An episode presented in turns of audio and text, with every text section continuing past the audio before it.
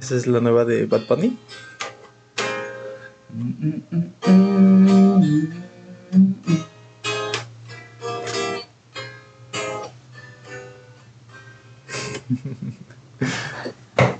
¿Has visto el, ese video que, que cantan este, nada más a capela? Los Biggies. Ah, sí. Una entrevista. Tiene una voz muy bonita. Creo que se murió, ¿no? Uno de ellos creo que fue el que se murió. Bien chao. No sé, pero ya están Ah, grandes. pues es- es- eran íconos de los 70 Imagínate ahorita ya. Esa, esa música de, de tío. Pero siento que es de ese tipo de música que pasa el tiempo y tienen como que ciertas piezas musicales que siempre queda bien. Ah, claro. Los mm, muy bonito. Tienen música muy. Muy romántica. Me recordó apenas, ya terminé de ver el documental de los Beatles. Ya por fin. ¿Qué tal?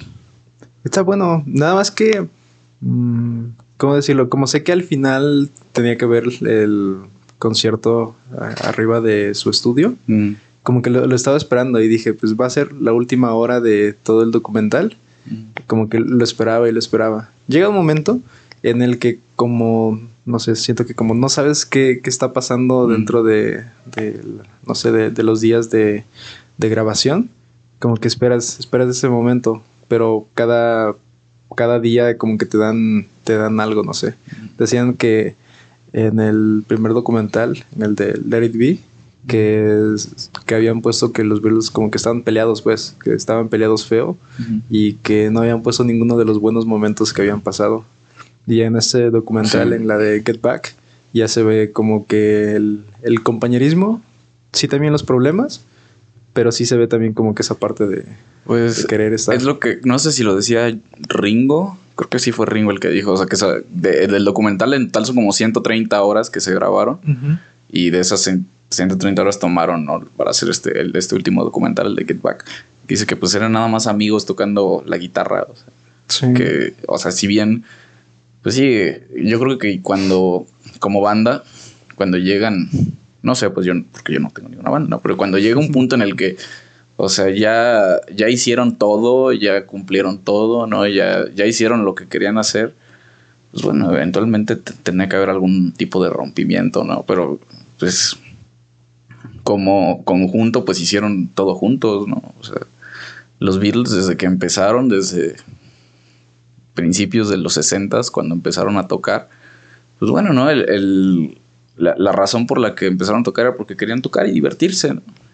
Y Sí. ya cuando llegó este momento en el que estaban en el pico de su carrera, pues bueno, seguían siendo amigos, ¿no? Y pues así como cuando tienes algún, un grupo de amigos o algún amigo que llega un momento en el que a lo mejor ya no lo ves, ¿no? Como que ya, ya no se topan tanto, pues porque ya no coinciden tanto, ¿no? Porque ya son diferentes.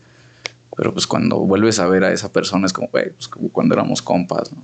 Sí, y es que se supone que Paul y John tenían una conexión porque ambos habían perdido a sus madres, ¿no? Y de alguna forma como que pues ellos han estado de, desde el comienzo y pues es evidente, ¿no? Que en algún punto pues se tengan que, que distanciar Sí. o tengan ya más diferencias. No, pues cada quien tenía que, que seguir su rumbo, porque, o sea, si lo ves así, los Beatles duraron menos de 10 años. O sea, bueno, en éxitos como desde el 63, 64 hasta el se- 69, 70, ¿no? Que es donde graban el Let It Be, el álbum. Y pues, o sea, no, no fue mucho tiempo. O sea, si, si te pones a pensarlo, 7, 8, 9 años. Sí. Y de ahí en fuera, pues cada quien hizo pues su vida, ¿no? Su desmadre. John, de- desde los 70 hasta el día que se murió, siguió haciendo música. Murió en 1980, creo que se murió John Lennon. Sigue haciendo música. Digo, George Harrison ni se diga lo igual. matan, ¿no? Bueno, lo mata. George Harrison no se diga, igual este continúa haciendo música hasta creo que él se murió en el 98, 99. Había un video que, que veía y decía que si George Harrison era el, el mejor de los Beatles, en el sentido de que eh, su crecimiento fue como que gradualmente ascendente, como que eh, parecía que no sé, como que el que no, no destacaba, el que no tenía gracia, pero llega un momento en el que cuando muestra sus canciones, sus composiciones, todas sus composiciones son como pues, no sé, exitosas y más aparte le da ese trasfondo del hinduismo.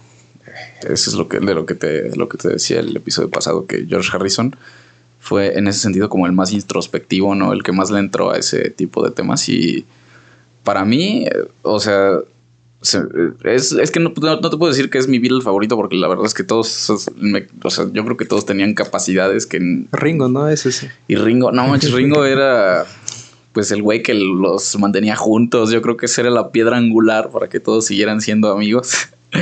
Pero George Harrison sí fue una, una lástima, ¿no? Como cuando falleció, porque yo creo que al, si siguiera vivo al día de hoy, seguiría haciendo música y seguiría, así como Paul McCartney o Ringo, que nunca, nunca acabaron sus carreras, ¿no? Que al día de hoy siguen este. Bueno, Ringo más o menos. Paul McCartney ya hace conciertos como, así como José José. Sí. Que él nada más iba a, a que la gente cantara sus canciones porque él ya no podía cantar. Así, hay una película muy bonita que sacaron apenas, se llama, no sé si la has visto, se llama Yesterday de, un chavo que según de un día para otro a todos se les olvida que existieron los Beatles. Y este vato empieza, es el único que recuerda que existieron y empieza a tocar sus canciones. Y, está chida, no sé si la has visto, pero al final tiene este... Hay un, un momento en el que según se va a conocer a John Lennon. Como si John Lennon nunca, nunca hubiera sido músico, nunca hubiera despegado. Y qué, qué hubiera pasado, ¿no? Si nunca hubieran existido los Beatles. Esa película está chida, o sea, para para los fans de los Beatles, esa película está muy cool. Sí, y está chistoso porque se supone que hay un cierto grupito de personas que terminan sí recordando que había... Que existían. existían los Beatles. Sí, este, eh, yo la vi y me, me, gustó mucho. Así como fan de los Beatles, este que así como, ah, sí, muy cute. Y pues no sé, a mí me gustó mucho el, la de Get Back de del documental. Se me hace como la, no sé, la canción que, que resume mucho de lo que pasa entre ellos. Y pues es la que Paul saca en su bajo así nada más improvisando. Eh, está muy perro eso. Es este, yo creo que los últimos dos discos que sacaron, el de Heavy Road y el de Let It Be, que se grabó primero Let It Be y salió después. Se grabó Let It Be, luego Heavy Road pero en orden de que lo sacaron, primero salió Let It Be, luego salió Heavy Road. Pero ya es como. Porque se nota luego, luego son como tres o cuatro. Dos, no. El Sargento Pimienta. Eh, creo que el Magical Mystery Tour. O sea, son como dos o tres discos. Cuatro discos que son muy experimentales. Sí. El de Revolver también, o sea, son que son rolas muy, muy experimentales. Y estos dos últimos discos se me hacen más como ya muy asentados, o sea, ya como más aterrizados, en, no tan experimentales como habían sido los otros, pero ya con un estilo que dices, puta, o sea, si a lo mejor hubieran, hubieran grabado otro disco con esa misma tendencia, hubiera sido bastante cool. Es que yo siento que ya, como que cada quien ya tenía su voz, como que ya sabía cuál era, era su voz y, en las letras también. Y pues yo siento que a, a mí me gustan George Harrison como como destaca mucho en, el último de Abbey Road, mm. que deja joyas para... que se los pudo haber quedado para sí, ¿no? Sí. Pero, pues, no sé, es como la mezcla entre, entre todos, creo que, creo que queda bien. Sí, pues tiene, en el último disco es donde sacan la de Here Comes the Sun, que es de George Harrison, y también otra, ah, ¿cómo? No me acuerdo cómo se llama. Sometimes. something. Something. Something que también es de George Harrison, que para mí son probablemente las mejores del disco. Pero bueno, es que también está muy, muy a debate porque hay una de John Lennon. ¿Cómo se llama? Come Together. Creo que en esa casi John no, no tiene tantas mm, letras. pero la de Come Together es un rolón. pero te digo, ya más asentado, ¿no? Más este. Más se siente más como estilo de los años 70 porque ya en los 70 fue cuando cambió por completo lo que se conocía como el rock and roll, ¿no? Y entran bandas como Led Zeppelin, los mismos Rolling Stones que los, existieron ya en los 60s, pero en los 70s también este, adoptaron ese estilo y ya se siente como un disco como de otra época. Por eso es que me, gusta mucho, ¿no? Lástima que, que se separaron. Pero yo, yo cierro. Get Back está, está muy buena. Me, me gusta. Y era una canción que a mí no me gustaba tanto, ¿eh? O sea, la escuchaba y, ah, se cool. Pero ya cuando ves el documental dices, no. A, a mí me gusta como rima, Sí. no sé, es como, como si te contaran una historia. Y hasta ellos dentro del documental empiezan a, a decirte, este, como no sé, regresa Jojo y se hacen Ujú. como referencias a ellos mismos, pues, como que en una parte creo que incluso este, se, se da a entender como que la distancia que hay entre John y Paul, pero pues Paul la, la va cantando, pues. Pues es que es como. O sea. Ya que, ya que ves el, el documental, te das cuenta que esos güeyes hacían como bromas entre ellos, ¿no? Y al final todos Sí. lo toman como un chiste, como pues sí, güey, nos vamos a separar, ¿no? ¿Y qué van a hacer? Se van a, así como, se van a suicidar o qué, los fans o qué pedo. Pues sí, güey, ya nos vamos a separar. Y es como algo que les da risa a ellos, ¿no? Sí. Y vamos a autorreferenciar la pinche situación que según todos dicen, ¿no? Que la prensa dice que está de la verga entre los Beatles, que nos odiamos entre nosotros, ¿no? Y es como, vamos a meterle más leña al fuego nosotros para que la gente se vuelva loca. Sí. Y o sea, ya lo entiendes ya que ves el documental. ¿no? Ya que lo ves, dices, ah, pues sí, se estaban autorreferenciando y les daba risa eso. Sí, yo lo único que sí esperaba al final del documental era ver que se los llevaran, pues, que la policía se Que los llevara. ah, hasta crees. Porque dije, ya llegó la policía. Mm, Quise pensar que van a llegar como un, no sé, como si fuera Estados Unidos, ¿no? No sé si has visto, hay una película de estos de NWA, creo, del grupo de rap, de Ah, no, que no. es que estaba Ice Cube y todos Ah, ellos. sí, sí. Pero no, que con ellos cantaban la de la canción esa la de The Police este que se supone que se los tenían prohibidos en los conciertos Ah, porque pues no sé como que armaban revueltas o cosas así. Mm. y en, en eso me parece que en uno de los conciertos los amenazaron de que si cantaban esa canción creo que era en Los Ángeles si cantaban esa canción este la policía eh, la policía iba a subir y se los iba a llevar a todos como que este detenidos y en eso creo que, en la, en la película, pues, que incluso actúa el hijo de Ice Cube. Este dice, no, pues que, que nos valga, lo vamos a cantar de todas formas. Y entonces ya empieza nada más la canción y empiezan como que a cantarlo. Y a media canción, pues se ve como desde el, este, desde, desde el público había agentes encubiertos y van subiendo, van subiendo, así como se ve todas las personas como van llegando. Y ya tratan de escapar, pero al final se los llevan Es- detenidos. Yo dije, al, algo así, tal vez me, me esperaba de que, pues, no sé, que la policía iba a subir y al menos tratar de llevárselos, pues. Es una referencia a Chalino. ¿Nunca has visto la historia de Chalino? ¿Cómo se murió? Cuando lo dispararon. Que, que según el güey va a cantar una- un corrido y le manda, pone una nota y le dicen, si cantas el corrido te matamos. Y entonces el güey lee, eh, está el video, no sé si lo has visto, que lee la nota y nomás se limpia así como... Y se sube a cantar el corrido y a las dos horas lo mataron. Entonces Sí. es una referencia a Chalino, todo eso lo que pasa. Sí, yo esperaba algo así, y más porque al final creo que volvieron a cantar, creo que cerraron con la de Get Back, Mm. y se ve como Paul voltea a ver al- a la entrada del- de la Mm. terraza, y nada, se ve a la policía, y como que les empieza a cantar a ellos, Mm. y como que, se- como que provocándolos, pues, Mm. los empieza a provocar, y dije, no, aquí es, aquí es el momento donde se los van a llevar, Sí. pero pues no, se ve el, el- el Sí. cambio, ¿no? A primer mundo de, Sí, claro. de cómo son los... Este, Eran los borbotones. Los borbotones. sí, claro, se ve luego, luego el, el primer mundo, cómo, cómo actúan las autoridades ahí, ¿no? Aquí hubieran sido policías con tenis y Sí. se los hubieran...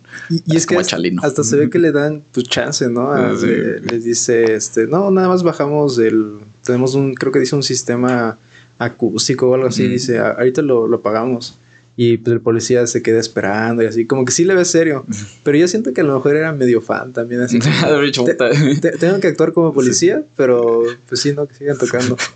Y la queja fue más de, es por el ruido, no es porque estén tocando, simplemente es por el ruido. Y me imagino que, no sé, es como si pasara el de, el de, el que va comprando lo- el fierro viejo y todo eso. se como- compran. Ah, pero a, a- a gran volumen, ¿no? Y cantando. Y porque creo que repiten el, las canciones de, que tenían escritas, mm. como dos o tres veces le dan Sí, la sí. vuelta. Hasta que ya tienen las grabaciones. Y eh, esas fueron las que metieron al disco, ¿no? Hubo Algunas. Algunas, ajá. Porque en el documental te dice que hay ciertos que quedaron ya de, del ensayo que, que Sí, sí, hicieron. que hicieron que... Eso quedó. Y te ponen, ¿no? Esta fue la pista final que quedó en el, en el disco. Y mandan traer, ¿no? Al negrito para que les toque el, Ah, sí. El teclado. Yo, fíjate que yo escuchaba el teclado y decía, ah, pues está chido, ¿no? Pero yo no sabía que era, o sea, que alguien más que habían mandado traer a este cantante, a este ¿Tú autor. piensas que después, eh, no sé, como que en la postproducción? Ajá, ahí lo- ahí se lo, metieron. No, pero ya lo es. ah, y es que me late porque, digo, apenas estoy, te digo, que ahora escucho mi música e intento identificar, ¿no? Los, este, qué sonidos se nota que son grabados y cuáles son los que meten como en postproducción.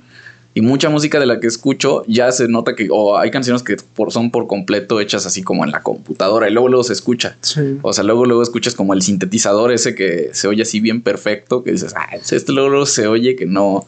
Sí, ¿Sabes? y es que es curioso, de alguna Ujú. forma, con la tecnología que tenemos actualmente y con la capacidad que la gente tiene de usar esa Ujú. tecnología, puede incluso corregirte vocalmente lo más Ah, exacto claro. que se puede, puede tocar nada más con, con la laptop este, solos de guitarra que posiblemente casi nadie podría tocar. Pero, pues, lo- no sé, lo que disfrutas mucho, a, a mí en lo particular, me gustan tanto los covers, las sesiones acústicas y las presentaciones en vivo, por lo mismo, de que suena en el plan de que suena muy natural y de que se notan como que los detallitos. El, el hecho de que no sé si alguien se equivocó o así, que a lo mejor no notas que se equivocó, pero como que le mete, no sé, le mete esa, ese detalle especial a, la, a la canción y lo sientes, no sé, humano, pues, lo sientes Claro. real. Sí, pues ese es el, lo, con lo que yo me topo seguido, ¿no? Con la música. Y digo, no, no es que no me guste. O sea, por algo tengo esa música y me late, pero sí ya escucho y digo, esto no se oye así muy natural. O sea, como que no le falta. Y escuchas ese tipo de música, ¿no? De antes y dices, ah, no. Luego, luego se escucha el, el que el pinche baterista se está ya muriendo, ¿no? Se está, Sí. o sea, no se escucha como un beat, ¿no? Tengo un amigo que hace música y tiene rolas, o sea, de repente escucho rolas y digo, ah, no, es- está muy cool, güey. Pero yo sé que si al güey le das una guitarra, no, no vas a ver, no vas a ver qué pedo, ¿no? Si le das un teclado, tampoco. Digo, no es como que yo sepa, yo menos. Tengo como. Lo repito mucho, yo soy menos que un entusiasta de la música. O sea, si me das un teclado, te sé tocar ahí una nota y ah, es como que se escucha bonito, ¿no? Pero, o sea, escuchas este tipo de, de artistas y digo, a lo mejor el enfoque que tienen, ¿no? Las personas de repente, ah, bueno, lo que le quiero meter enfoque es a la letra, ¿no? Quiero Sí. escribir algo acá chingón y dices, va, o sea, y le- si le metes el enfoque a la letra dices, ah, está cool. Sí, y bien, a lo mejor el sonido que tiene, pues es, luego, luego se oye, ¿no? Que no, no es real, que es 100% artificial. Pero bueno, también tiene como su chiste, ¿no? Y, y también es- se, se le respeta a la gente que hace eso. Hay una película que habla, habla de ese tema. Es una de, de Zac Efron, creo que se llama eh, Amigos, eh, Música y Drogas, algo Ah, así. creo que sí. No, no la he visto, pero sí, sí la he visto ahí en Y- Netflix. Y esa, yo siento que resume mucho en esa parte de que incluso dentro de la música electrónica están aquellos que simplemente, no sé, tocan, a, no sé, cualquier instrumento, meten instrumentos a partir de un banco de sonidos. Y está aquellos que sí usan, no sé, la tecnología, la computadora para hacer canciones, pero en lugar de usar algo, este, no sé, por así decirlo, artificial en, en un sentido, tratan de, no sé, sacar el sonido que escuchan de su alrededor, eh, pues no sé, de eh, golpear un vaso, Mm. este, no sé, raspar en un rallador de queso, sí. cosas así, como que esos sonidos los agarran, los, los usan como su banco de, Ujú. de sonidos pues ya personales y a partir de ahí sacan canciones. Y esa película está muy chida porque Zac Efron de alguna forma empieza como pues un, un entusiasta, es como un muy buen DJ por así decirlo, este, dentro de, de su barrio y llega a un punto en el que se topa, no sé, con uno de, de los mejores artistas que vive en Los Ángeles y le dice, es que lo tuyo no suena, como que lo tuyo me suena a, a Skrillex, a otros, a otros artistas, como que tú eres una, un collage de varias cosas y de alguna forma no tienes identidad propia. Y es ahí en donde sí está bien que tengas todas tus referencias, pero todas esas re- referencias deben llevarte a hacer un producto nuevo y Mm, claro. que destaques. Es en esa parte creo que en los artistas que cuando alguien logra decir este tal obra, tal canción, este es muy tú, Ahí es cuando creo que ya encontraste tu estilo. Como cuando en el dibujo, ¿no? En las caricaturas, cuando te dicen, no, esa, esa, ese dibujo se parece si lo hubiera hecho tal persona. Y a lo mejor tú tenías todas tus referencias este, de, no sé, de, de, toda tu vida. Y llega un punto que todo eso lo resumiste a algo que, que te define a ti. Y, y, es así. Y llega un momento en el que al final, después de, de, todo, de todo este viaje en la película, este, ya logra, no sé, como que entrar en razón y saca como que una, creo que hay una canción igual que la saca y es donde ocupa, no sé, el sonido de, de los cables de luz, como cómo se va escuchando ah, y te hacen como un, una... Eh, te van recopilando escenas de, de, qué cosas va sacando sus canciones y como él se supone que es de un barrio pobre, ahí te va este mostrando de dónde va sacando todos los sonidos, sonidos así muy que de su casa o cosas así. Y ya llega un punto en el que, no sé, como que lo resume bien. Es que yo, o sea, yo por ejemplo, te digo, me, me encanta la música porque sé que no me voy a dedicar a eso, ¿no? Sé que sea, digo, a lo mejor ahorita digo eso y yo mañana me convierto en un músico famoso, ¿no? Pero digo, güey, yo no tengo, o sea, la necesidad de matarme por decir, es que tengo que aprender a tocar y buscar mi estilo. Y, por ejemplo, te digo, tengo un amigo este mismo amigo, te digo, que hace música, pero el güey hace cuenta que de repente prende su computadora, ¿no? Hace unos beats, los sube a una página y los vende, ¿no? Y pon tú, le dan una feria a la semana, se gana una feria por hacer eso, ¿no? O sea, que es una feria que dice, güey, yo me tardo 10 minutos en armar un, algo acá que digo, ah, esto está cool, lo subo. Y hay gente que me lo compra.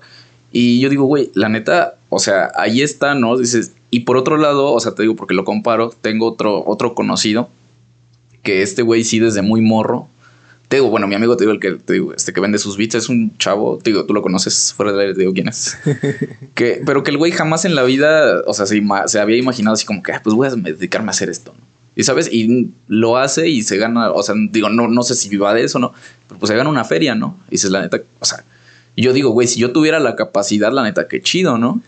Y no sé si has visto que hay páginas ahora en internet, sí, tanto así de música, Mm. Pero apenas este, estaba viendo que hay páginas en donde tú puedes ofrecer tu servicio, ya sea más, si tú eres bueno en Photoshop, ah, si tú eres bueno haciendo renders o haciendo cualquier cosa, tú mandas, no sé, la idea que tú tienes, ah, mandas este, todo, todo lo que tú tengas este, de información, le dices, quiero, no sé, una imagen así y así, o quiero un render tal y tal, y esas personas te dicen, pues yo te cobro, no sé, por lo que me pidas de un trabajo básico, tanto, tantos dólares. Sí, claro. Y ya otro te dice, yo soy, no soy nivel experto, te cobro, no sé, más caro, ¿no? Y está curioso porque veo esos videos y te dicen la comparativa. Este me cobra, no sé, 5 dólares, este me cobra 20 y este me cobra, no sé, 100. Y ya te vas viendo como la, calidad. Y también creo que incluso en fotografía puedes subir ah, a, las páginas fotos, no sé, que, que tú tomas. ¿verdad? No tanto Photoshop, es más como. Pueden quitar al señor que está atrás. es más como de te vendo esto y ya ves que hay gente ah, que en vez de, tomar fotos, ellos necesitan descargar imágenes. No sé si quieres una foto, no sé, para publicidad de, algún corporativo, de personas sentadas en una mesa de juntas, pues tú ya tienes, tú esa foto la subiste a la nube de esa página y ya las personas que los van descargando para quitar la marca de agua, este, van pues pagando. Y a lo mejor quieren una foto, no sé, para una... Un, una pancarta o así, necesitan una foto de más resolución ah, y te la, marca de agua y ya te las van comprando. Pues, te digo, mi amigo eh, hace eso, ¿no? Y dice, güey, o sea, la neta, yo, o sea, yo me imagino, ¿no? En lugar de pedirle a, su jefe o a su jefa, güey, para que le compren, para que le den para ir a la peda, ese güey, pues vende sus bits y saca, ¿no? Para eso, güey, o sea, ahí está algo que dices, no mames, qué chido, ¿no? Y por otro lado, conozco otra persona que, este, este sí desde muy morro sí se le metieron la idea de que él era un gran músico, ¿no? muy verga esta persona. Oído absoluto. Ajá, casi casi, ¿no? Y lo metimos a la escuela de música, pero pues se acabó saliendo porque los maestros no le podían seguir el ritmo, ¿no?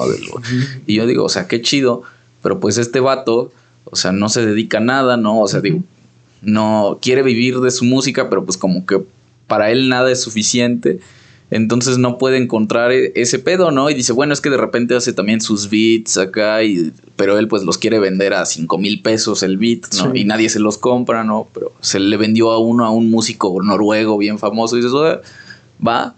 Pero digo, yo no, yo no, no, soy nadie no para medir el éxito, no, ni para decir es que el éxito se mide con la cantidad de cosas que vendes, ¿no? Sino que pues veo a, esta persona, a esta segunda persona que te digo, la veo y digo como, güey, o sea, a lo mejor está como tan enfocado y desde pequeño con esta presión de sentir que él tiene que ser un gran músico exitoso y luego ve a este otro compa, güey, que en dos meses le agarró la onda a un este a un programa para hacer beats, güey, ya lo sube y le dan lo que quieras, güey, le dan, ¿no?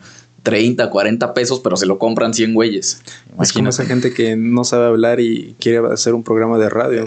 Así como yo comprenderé, ¿no? Pero dices, güey, o sea, este vato este ya está capitalizando, güey, algo que él jamás se imaginó que iba a hacer, ¿no? Y que nada más dijo, bueno, pues los voy a subir, güey. ¿Quién quita que un cabrón... Y ahorita ya me... porque el otro día me preguntó qué hacer porque dice que ya le están robando... Lo sube a una página, pero ya se los están como pirateando. Sí. Y ya es que ya este, por ahí no sé cómo, por la, el copyright ya está tirando a güeyes que le están quitando sus bits, ¿no? Y dice, güey, o sea, si quieres esto me lo tienes que comprar, ¿no? Y digo, güey, o sea, qué cool, ¿no? Sí. O sea... Y es que, bueno, yo, yo cito mucho al, al creativo, ¿no? Y, y ese vato decía que eh, pues que no es tanto que tengas millones de personas detrás tuya este, diciéndote que todo está bien, que lo estás haciendo muy bien, o que te estén viendo, no sé, tu contenido. Es más bien tener, no sé, con que tengas mil personas que, que les te compren, que, que, le encanta lo que tú haces, que cualquier proyecto que tú vas a hacer, este, no sé, paguen por ello pues de mil personas, no sé, a mil personas le pides un dólar nada más, ya tienes, mil dólares. Y de alguna forma es que hay gente que, no sé, que sí logra conectar, tal vez no tanto con el contenido, sino con la persona que comparte el contenido. Y él dice, pues ok, a mí me sobran este 20 dólares o así. He, gastado en.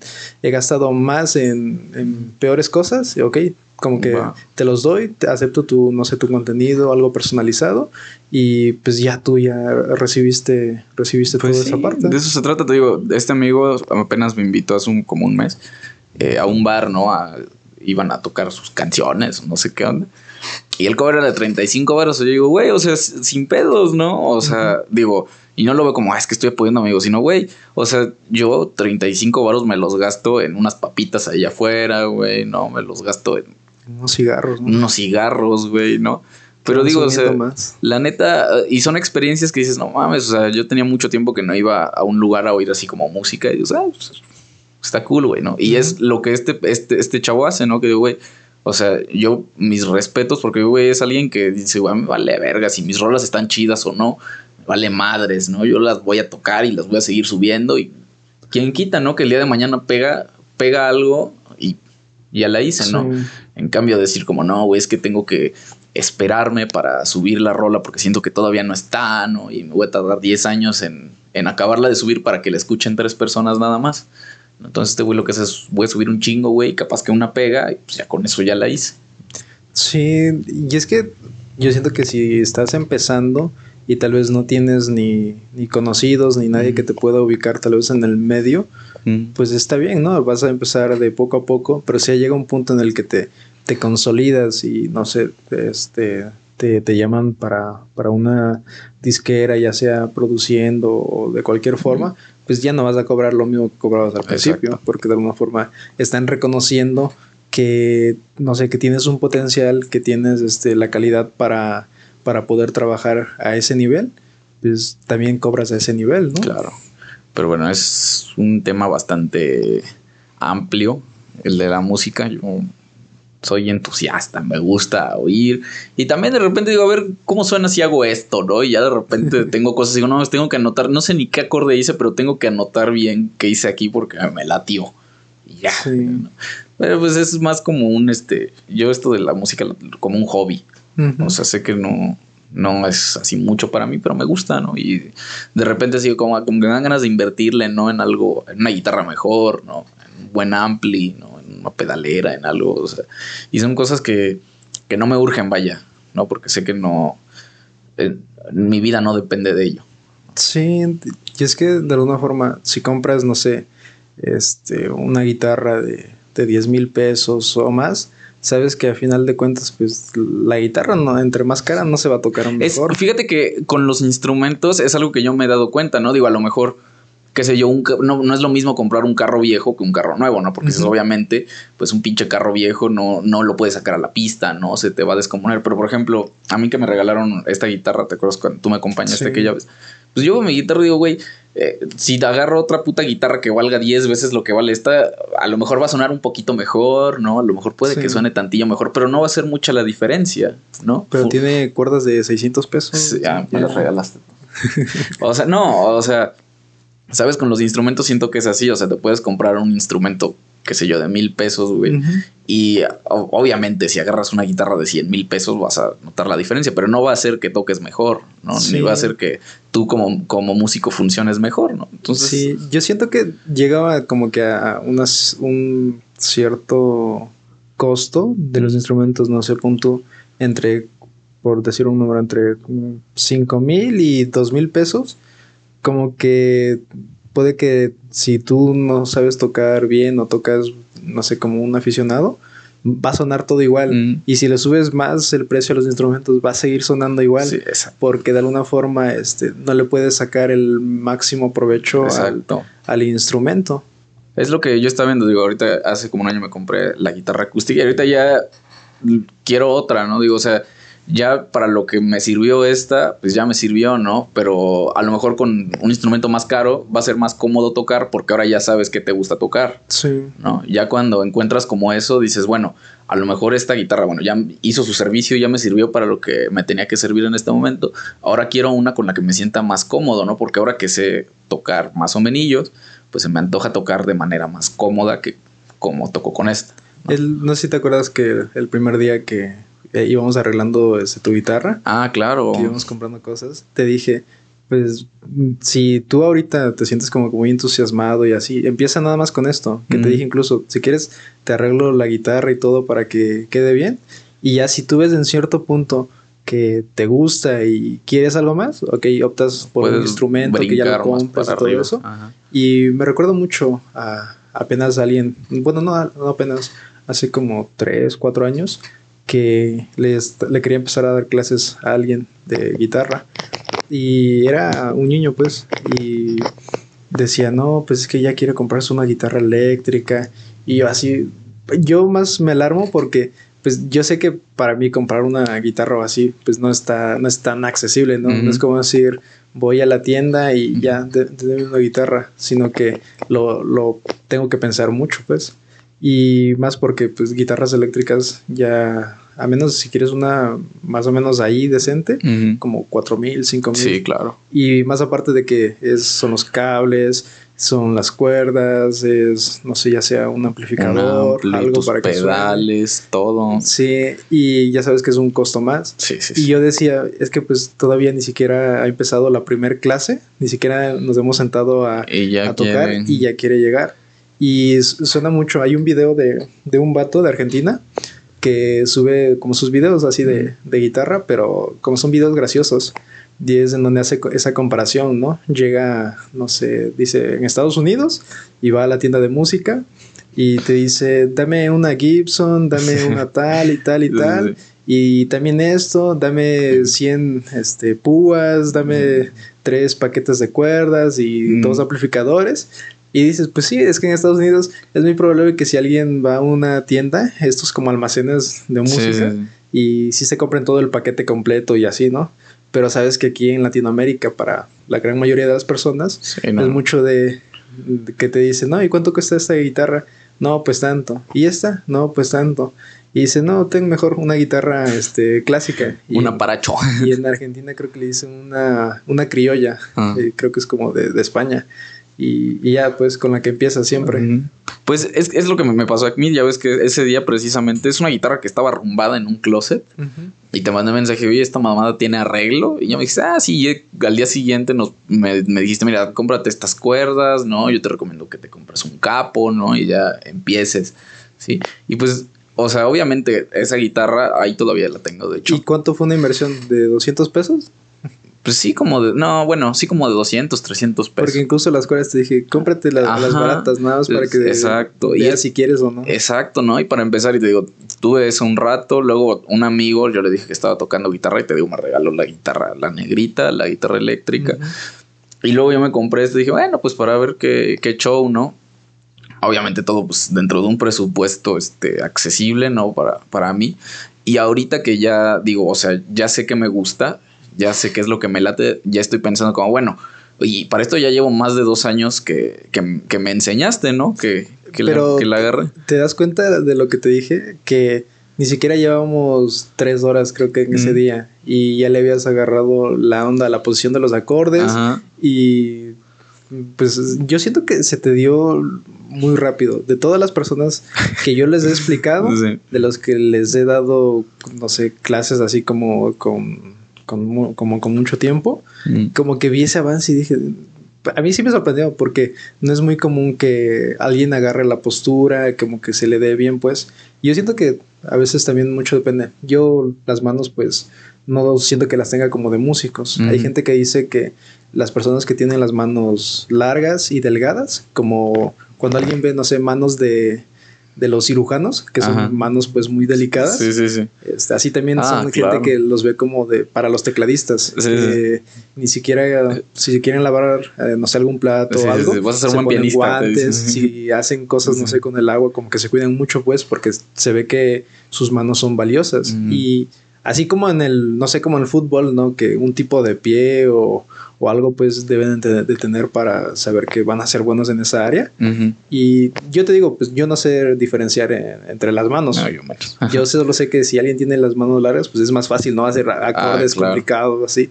Yo que no tengo las manos, pues no, no son tan largas. Yo sé que hay ciertos acordes que debo de practicarlos como que muchas veces para encontrar una buena postura. Pues sí, fíjate que, digo, desde que agarré la guitarra, yo ya tenía como, y desde siempre, güey, a mí siempre me ha gustado, pues, oír música, ¿no? Y el desmadre.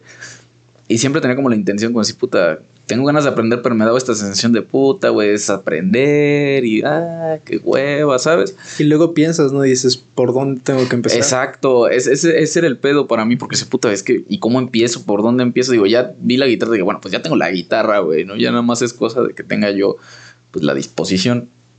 Y sí fue, yo te digo que las primeras veces podía pasarme dos horas seguidas practicando, güey, diciendo, a ver, ahora ya tengo este acorde, como a las dos semanas ya sabía hacer el pinche acorde más difícil que es el sí, ¿no? El pinche sí es el acorde más pinche perro del mundo, ¿no? Cuando vas aprendiendo, el fa y el sí. Todos los que llevan cejillas. Todos los que llevan cejillas son como bien, este, para, pues cuando empiezas, ¿no? Son como los más difíciles. Y yo veía el sí y dije, güey, ¿cómo le tienes, cómo le haces, güey? ¿No? O sea, mi, mi mano no se estira. Sí. ya después, eh, analizando, ¿no? La guitarra, digo, güey, es que para tocar la guitarra, digo, no, no sé qué se necesite, güey, pero necesitas, es un pinche, este, instrumento que te va a demacrar las manos, güey. O sea, que te va a lastimar, güey, que te va a doler, ¿sí? Que tiene, o sea, a diferencia, por ejemplo, del teclado, del piano, digo, no sé bien, pero, güey, pues nada más, o sea, no, no, no, no conlleva un dolor físico, pues, no como tal. Y es que no es como antes, digamos, el teclado, el, el que ves que tiene pedales abajo, como si fuera coche, creo que son como cuatro o cinco pedales. E, ese, que es el más clásico, ese sí tiene como que. Claro, tiene su, chiste. Y el órgano incluso tiene ah, más. No, el órgano es una puta nave espacial, güey. Ese sí tiene su complejidad. Pero el que nosotros a lo mejor tenemos más acceso, que viene a ser el teclado eléctrico, ese pues, ya está más sencillo, ¿no? claro, Le presiono una tecla y, me da la nota en automático. me lo va a dar. Sí, güey. Y no hay falla.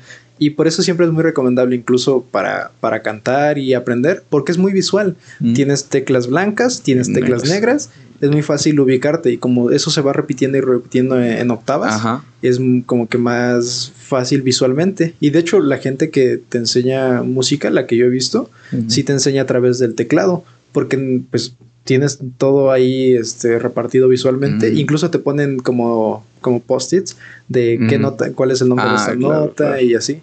Y en la guitarra, pues sí es más complicado porque sí te pueden dar un mapa de cuál es cada nota, pero tiene seis cuerdas, tienes trastes y en, un, en el primer traste pues van a, van a variar las notas y al principio es como de, se te hace como un mar de, de, notas. Sí, claro. Pero ya en un momento de que te familiarices pues está más sencillo. Es como, yo lo que hacía, o sea, ya después cuando le empecé a agarrar la onda, o sea, verlo como un mapa, güey, o sea, y sabes en dónde te tienes que ir ubicando, ¿no? Y si te ubicas aquí te va a dar tal nota, es como un pinche mapa y entonces tú tienes que hacer como, pum, pum, ir marcando en tu cabeza y sabes, por eso me gustó un buen la, la guitarra. Digo, después de tocar la guitarra tuve aquí un teclado, ¿no? Y medio más o menos ahí le, le tocaba, medio raro, ¿no? Digo, muy este, porque yo nunca tomé clases. O sea, tú, creo que tú me diste, el primer día me diste, este es el sol, este es el círculo de sol y estos son los acordes principales y ya tú date, güey. Creo que solo dos veces me he sentado a explicarte. Ajá, y tú, tú date. Y entonces sí fue como un pedo como muy empírico, ¿no? Como muy de, o sea, en el camino tienes que ir aprendiendo. Y te digo, como hasta un año después, yo aprendí que podías tocar el do como de siete formas distintas, ¿no? O sea, que no era únicamente la, o sea, la forma básica, pues la básica, ¿no? Hasta arriba del pinche mástil y ahí está el do. ¿no? Pero si lo quieres tocar aquí, tanto, o sea, y me tardó un buen en, aprender eso, porque yo lo hice como, o sea, buscando en internet, ¿no? Y luego viendo que decían, es que veía videos y decía, es que toca el do, pero bien raro, güey, decía, ¿por qué toca el do ahí? Entonces ya te das cuenta que eso es un pinche mar que se repite. O sea, y se repite y se repite y se repite, ¿no? Entonces tú le tienes que hallar el chiste. Por eso, por eso me, me gusta mucho el. Es como ir descubriendo, o sea, de ese tipo de cosas que conforme vas descubriendo más, más ganas te dan, ¿no? Decir, no mames, y ahora cómo se vuelve a hacer este pedo, ¿no? ¿Cómo se hace otra vez? Y por eso es que, digo, a mí me gustó mucho la forma en que aprendí. Ahorita no me vendría mal este, estudiar más teórico, ¿no? Porque si, si bien ya sé más o menos, yo creo que ya juntando ahora sí lo que ya sé, por haberlo aprendido en la práctica con la teoría, yo creo que ahí ya le voy a hallar más, este, más sentido y voy a descubrir más cosas para tocar mejor. Ya que se combinan esas dos cosas, ahí va a haber algo chido. Y es que cuando algo que te gusta, no sé, como un libro eh, que siempre has leído y de la nada, no sé, te pones a investigar acerca del contexto, qué es lo que pensaba el autor, este, de dónde tiene sus referencias, de, no sé, que, que, ahí te ponga un poema o te ponga una, una, escena, no sé, de una batalla y te dice, no, pues es que su inspiración viene de, esta parte. Y como que el, el, saber más, no sé, esos datos curiosos, como que le da, le da más eh, a, la obra, como que le da un, un mejor contenido. Claro, otra, otra interpretación completamente distinta, ¿no? Digo, y enriquece lo que ya sabías. ¿no? Entonces por eso digo que yo creo que, y, es como en general, ¿no? De repente ahorita que dices libros, yo te digo, yo de mucha bola y todos los de Harry Potter, ¿no? Por ejemplo. Y hasta hace poco caí en la cuenta de que los ingleses traen un pedo como de, desde Sherlock Holmes, de hacer como cosas así como de, investigador, ¿no? Y acá resolver un misterio. Y si tú lees los libros, digo, en, en, las películas se ve muy bien, pero si tú lees los libros, cada libro es como un misterio a resolver, güey. Y ya que empiezas medio a leer a Sherlock Holmes, dices, no mames, esto es una, este, pues una referencia, ¿no? Y una forma de escribirle un Sherlock Holmes a los niños, ¿no? En los libros de Harry Potter. Por, los primeros, por, los primeros son como que se nota más eso, ¿no? Que es como un misterio, ¿no? Y que los personajes lo tienen que ir resolviendo y van saliendo pistas. Y ya hasta que entiendes ese contexto, enriquece a la obra, ¿no? Sí. Y te digo, ah, pues, es bastante interesante, güey. Y es que, ¿qué se podría decir? La mitad de esa saga, eh, todo pasa pues en, la escuela, ¿no? Claro. De alguna forma, tu mundo es todo el castillo, todo lo que sucede ahí. Y pues yo siento que ya cambia cuando el, mundo crece, el, universo de Harry Potter crece y te das cuenta que hay todo un mundo, ¿no? Escondido. Ya cuando te dicen que Animales Fantásticos tienen otra sede, no sé, que Estados Unidos es diferente, te hace pensar, ¿no? Que entonces Asia también es diferente, tal lugar es diferente. Pero te digo, lo, por lo menos los primeros tres libros de Harry Potter, y, no los he vuelto a leer desde la primera vez que los leí, pero yo sí me acuerdo que sí venía como muy esto de, resolver un misterio, de que te vienen un misterio y hay como cosas raras pasando y te van soltando pistas, y o sea, se nota mucho pues, ¿no?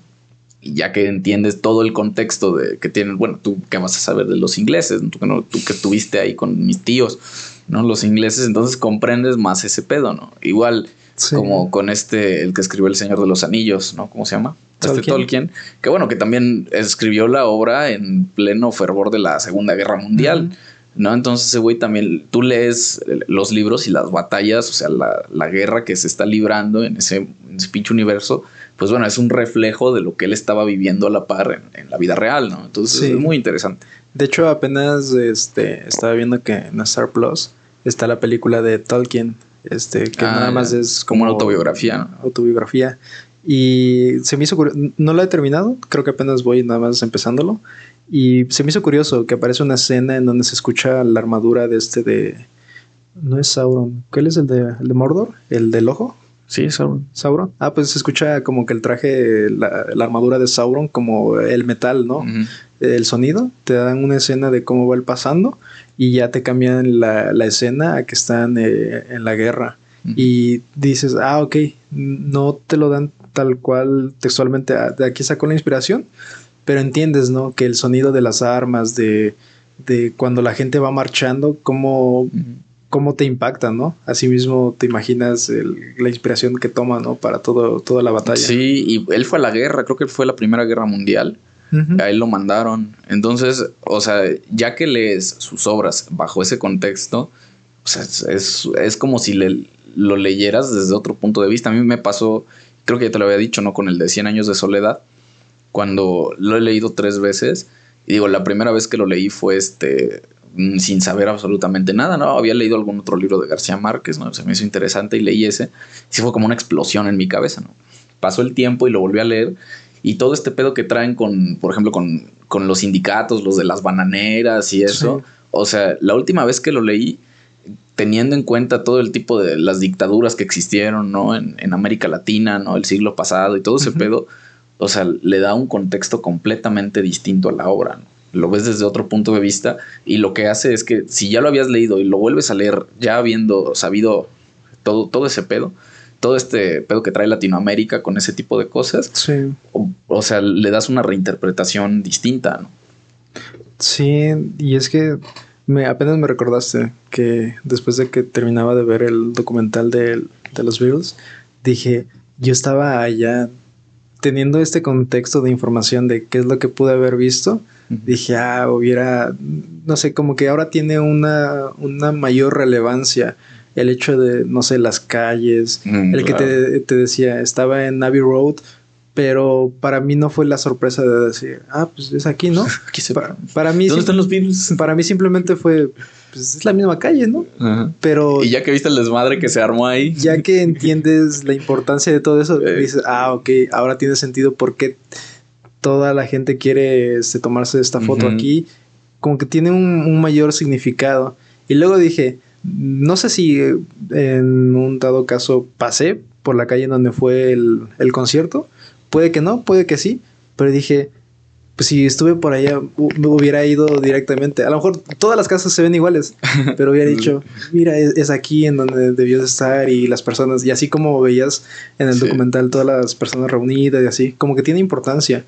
Pero pues eh, yo siento que eso llega a pasar cuando logras conectar con el lugar, con, la cultura y pues a, mí, no sé, como que lo londinense, eh, pues no lo consumo mucho, pero te das cuenta que inconscientemente hay mucho de, en la cultura pop de ellos, ¿no? Como decíamos Radiohead, que es también esta banda británica, pero eso ya siento que es más cuando te pones a, sumergir en todo eso y investigas todo. Sí, claro, y te, das una idea distinta. ¿no? Yo traigo mucho, desde siempre, he tenido muchas ganas de ir a conocer el Machu Picchu, por ejemplo. ¿no? es, es algo que a mí me... O sea, si es uno de los viajes que digo, güey, tiene que ser de los primeros viajes que debo hacer en mi vida así solo, porque desde siempre, ¿no? Siempre me dan muchísimas ganas de conocerlo.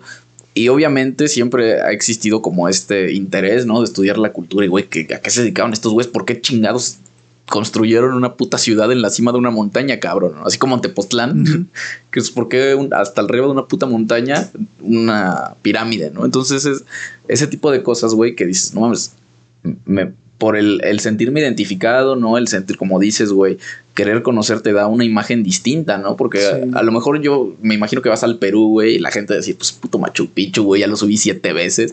Hay chingos de llamas que te escupen en la cara, güey. ¿Para qué quieres subir, no? Así como cuando viene gente, no, vamos a Tepoztlán. A mí me caga Tepoztlán, güey. Ir al pinche pueblo de Tepoztlán lo odio, güey, ¿no? Siempre está lleno, lleno de pinches hippies mugrosos, ¿no? Gentrificadores, güey. Sí. Ni se diga subir el Teposteco. La última vez que lo subí, tenía como 16, 17 años, lo subí y dije, última vez que hago esta mamada, güey. Ya este, ya estoy curado del pinche Teposteco, güey. Y veo gente que le mama, güey, ¿no? Que le mama ir a las pinches cuevas de ahí de Tepoztlán. Y, y yo como, yo toda mi vida he vivido aquí, güey, digo, pues no, no me late, ¿no? O sea, se me hace... La foto que todos tienen, ¿no? En la, arriba. Yo tengo una, yo tengo una también ahí. pero ya llega un momento en el que dices, ya, o sea, yo no le hallo el sentido, ¿no? A lo mejor el día que yo vaya al Machu Picchu, va a haber gente que diga, pues, ¿quieres ese puto lugar? No tienes que subir 50 putos kilómetros hacia arriba, ¿no? Es lo mismo que a mí me pasa con, con, la gente que le gusta ir, no sé, al campo, ver montañas o cuando la gente en la mañana, no sé, que todo, que está todo muy despejado y alcanzas a ver el Popocatépetl, mm. eh, dice, no, ya viste, está humeando y así. Pero es como, se me hace curioso porque digo, pues es que para mí no es tan impactante porque yo de alguna forma de niño crecí viendo tres volcanes a mi alrededor. Afuera de tu casa. Y uno nada más volteaba y ahí estaba todo, todo grande. Y de niños lo subíamos y, sin problemas. Por eso cuando la gente, no se va al nevado de Toluca o todo eso, yo digo, pues ah, está bien, ¿no? Pero yo dije, pues yo lo tenía así enfrente. Era curioso porque había como un, mito que decían que cuando la, selección este, jugaba y ganaba, el volcán eh, se nevaba, se pintaba de blanco y curiosamente coincidían, ¿no? Y decían, ah, es porque ganó la selección. y, era, curioso, pues. Y apenas igual me, avisaron que creo que me escuchado en las noticias que uno de los volcanes como que había erupcionado. Hay uno que sí, desde que yo estoy niño, este, había tenido problemas de que erupciona y mm. No es como aquí que dicen, ah, humeando, va a erupcionar. Ahí sí literalmente erupciona y pues Se, se, lleva. Está muy lejos de donde yo vivía, pero pues eso para mí, ¿cómo decirlo? Pues yo ya lo viví, ya no pierdo un poco ese impacto. Claro. Que no debería de ser, que también siento que hay que cuidar mucho esa, esa parte de, de, de siempre estar... Del asombro. del asombro, que, de no perderlo, no sé.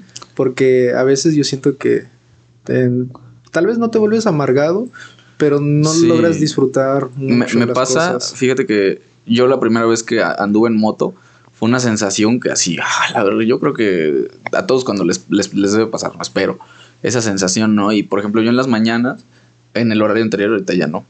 Este, no es que ya no amanezca ahorita, pero pues ya la hora que yo salgo ya no es la hora en la que está saliendo el sol. Y me acuerdo que para mí era la rutina siempre es la misma, ¿no? Me levanto temprano, ¿no? Me arreglo, me subo a la moto, voy al trabajo, ¿no?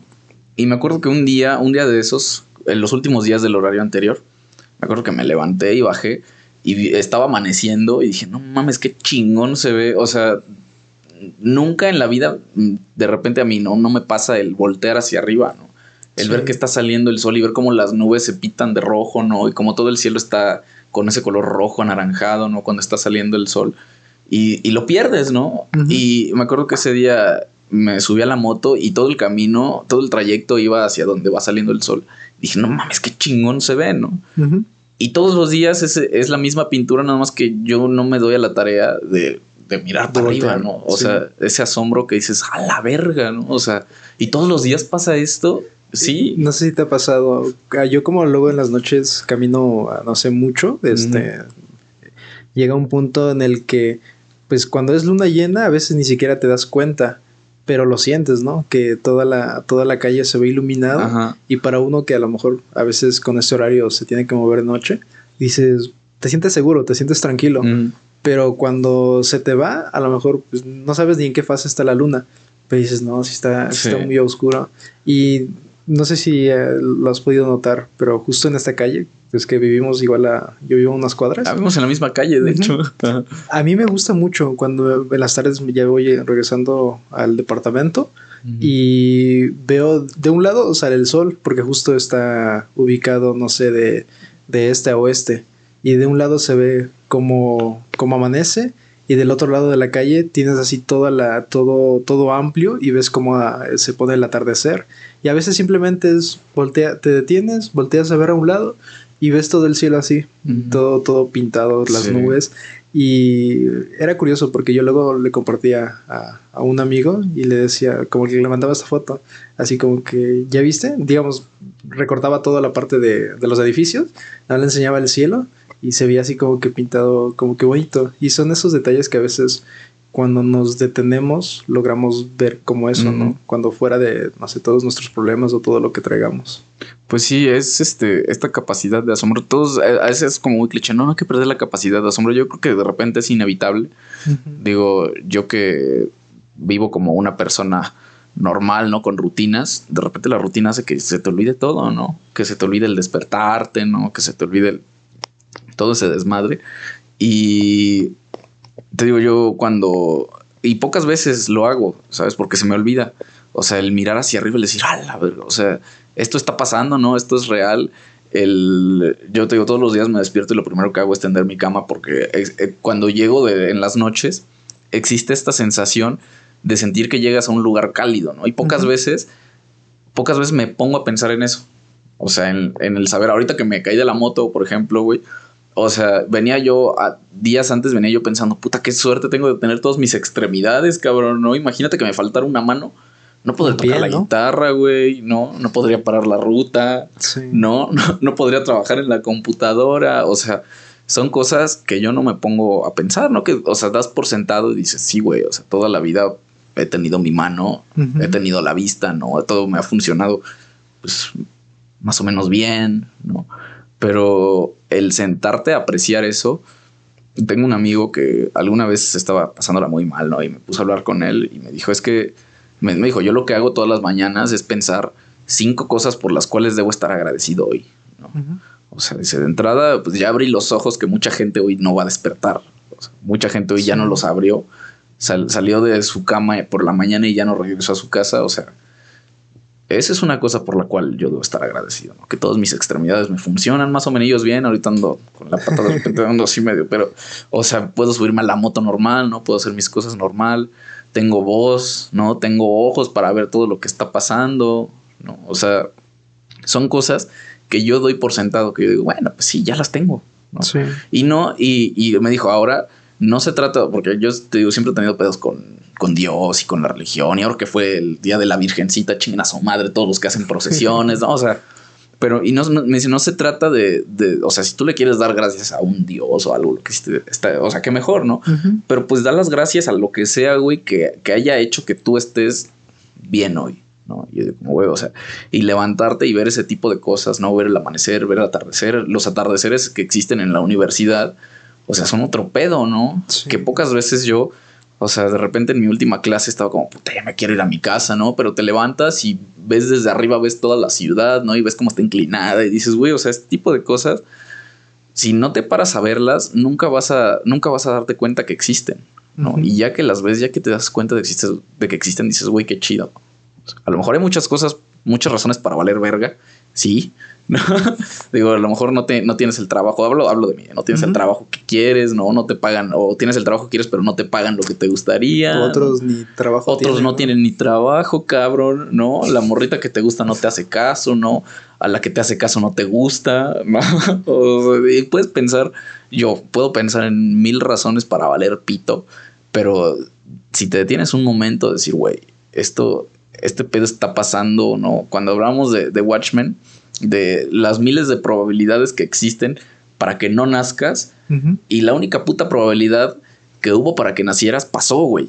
¿No? O sea, eh, haz los cálculos, güey. Es una probabilidad en contra de mil millones. O sea, y gracias a esa puta pinche probabilidad de que tú nacieras, güey, estás aquí en este momento, ¿no? Y no se trata de decir, vive la vida, ama, sé feliz, no, sino, güey, ya estás aquí, cabrón, ¿no? Sí. ¿Qué te toca? Te toca vivir, güey, ¿no? Y este tipo de momentos en los que te paras a reflexionar eso son los que hacen que digas, güey, qué chido, ¿no? Hoy me pude reír, hoy pude sonreír, hoy estuve con gente que me cae chido, hoy hice algo que me gustó. Entonces es ese pedo, ¿no? El estar tantito agradecido yo. Yo así lo veo, ¿no? A lo mejor estoy mal, a lo mejor estoy bien fumado y puede que sí, muy probablemente sí. Pero pues, güey, si no lo haces, si no, si no te detienes un momento a razonar, y no a razonarlo, porque ya cuando lo razonas también se vuelve medio irreal, sino a decir, a vivir aquí, ahorita, ¿no? Ya, este, para terminar, por mi parte tengo un amigo, este mismo amigo, una vez me, me, me cae bien la gente que te explica, porque yo necesito que me expliquen así como con manzanitas, ¿no? Así que me digan, mira, así, esto así, así y así, porque es la única forma en la que yo entiendo, ¿no? Cuando yo tiendo a razonar mucho las cosas, ¿no? Me dice, mira, a ver, le preguntaban, ¿no? Al Buda que qué hacía él para ser un ser iluminado, ¿no? Y decía que, bueno, yo cuando como, pues como, ¿no? Cuando me baño, me baño, ¿no? Cuando salgo a caminar, pues salgo a caminar, ¿no? Y dicen, bueno, entonces pues todos deberíamos ser iluminados, ¿no? Pues sí, pero yo cuando estoy comiendo ya estoy pensando en qué voy a comer al rato, ¿no? Cuando me estoy bañando ya estoy pensando en el día siguiente, ¿no? Cuando todavía ni termina el día y ya estoy arreglando las cosas que debo hacer mañana. Entonces el chiste es estar aquí y ahora, ¿no? Lo digo porque a mí me cuesta un vergazo, ¿no? Estar aquí ahorita en este momento. es como, no sé si te acuerdas en el capítulo de El elogio de la sombra, que hablábamos de la cultura japonesa, de cómo ellos, pues ellos no ven el, el área de, del baño, de la regadera, no lo ven como un lugar en donde este, me estoy limpiando, tengo que limpiarme porque estoy sucio y vámonos rápido, 10, 15 minutos y, ya, a lo que sigue. Sino ellos ven más ese espacio como un lugar de, de descanso, de relajación. Sí, a lo mejor no te avientas tu hora, pero sí es un momento en donde dices, no vengo aquí para limpiarme, vengo aquí más como para, para disfrutarlo, para, para relajarme. Y a veces no sé si te pasa después de un día muy, muy cansado y no sé, vas a la regadera y no sé, como que sueltas todo, sueltas todo y lo disfrutas. Y a mí apenas, este, pues yo como no, no me baño con... No me baño todos los días. no me baño encendiendo el boiler ni nada de eso. A mí me gusta con el agua fría y porque justo ayer venía, venía ya cansado. Y en eso, este, no sé, a mí me gusta el, agua fría y después es un día muy cansado y que el cuerpo me duele porque, no sé, como que, no sé si tus músculos se tensan o tus huesos, pero el, dolor se te va. Es lo que te decía, cuando trabajaba en Londres, eh, sí terminaba bien agotado, me dolían las manos, me dolía todo y llegaba un punto en el que pues ahí no, no te puedes bañar con agua fría porque te congelas. Y haz cuenta, yo lo que aplicaba era me bañaba con agua tibia normal y llegaba un punto en donde decía, ok, ahora me voy a echar un chapuzón nada más, pero con agua fría, simplemente para, para que mis músculos al día siguiente ya no sean adoloridos. Es como cuando te pones, no sé, hielo en, en algún este, golpe o algo y ya tu músculo pues se, se relaja. Así a mí me funciona y yo al menos el, el, baño, así. Trato un poco en, la medida de lo posible como disfrutarlo. No estar ahí tu, tu hora completa, pues, pero... Yo sí lo hago. Pero estar ahí un poco. yo sí me baño con agua Yo soy el revés, yo necesito bañarlo con agua hirviendo, así. De eso que sientes que te quema la piel. Ese que te despluma, ¿no? Me encanta, ¿no? Pero, pero bueno. Este, ya llevamos como siete horas de introducción. es lo normal. Es lo normal, ¿no? Ya es como el estándar aquí. Este, está bastante cool, eh, porque le da mucho relleno a este pedo. Te digo, pero a, mí me sirve.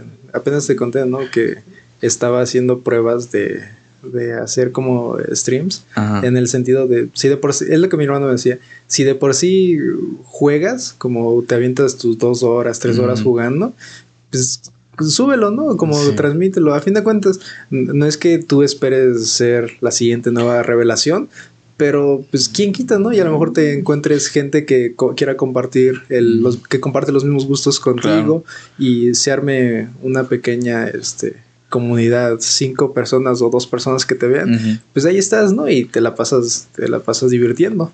Y te digo, pues, yo pongo estos, estos episodios de, fondo y ahí mientras voy jugando. Pues es que es este muy catárquico.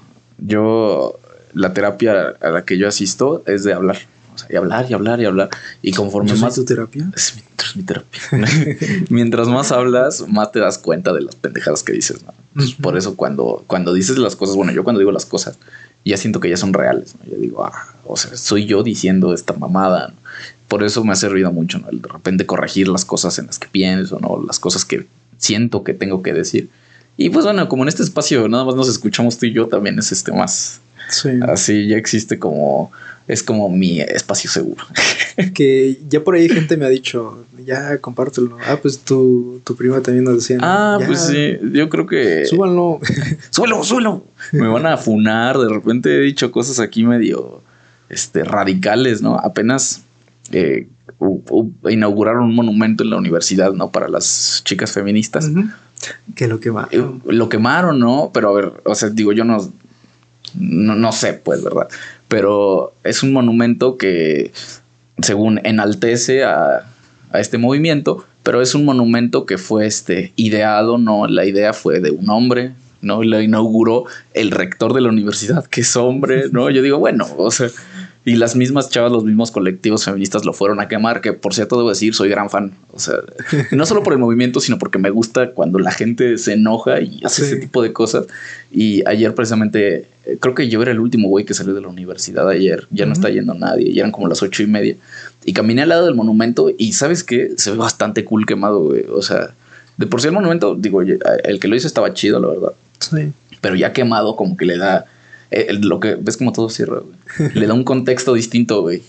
Lo ves quemado y dices, ahí está, güey. Es, lo que te iba a decir. ¿No sientes de alguna forma ese monumento que es para la sociedad, para la gente de la universidad, es caso específico más para las mujeres?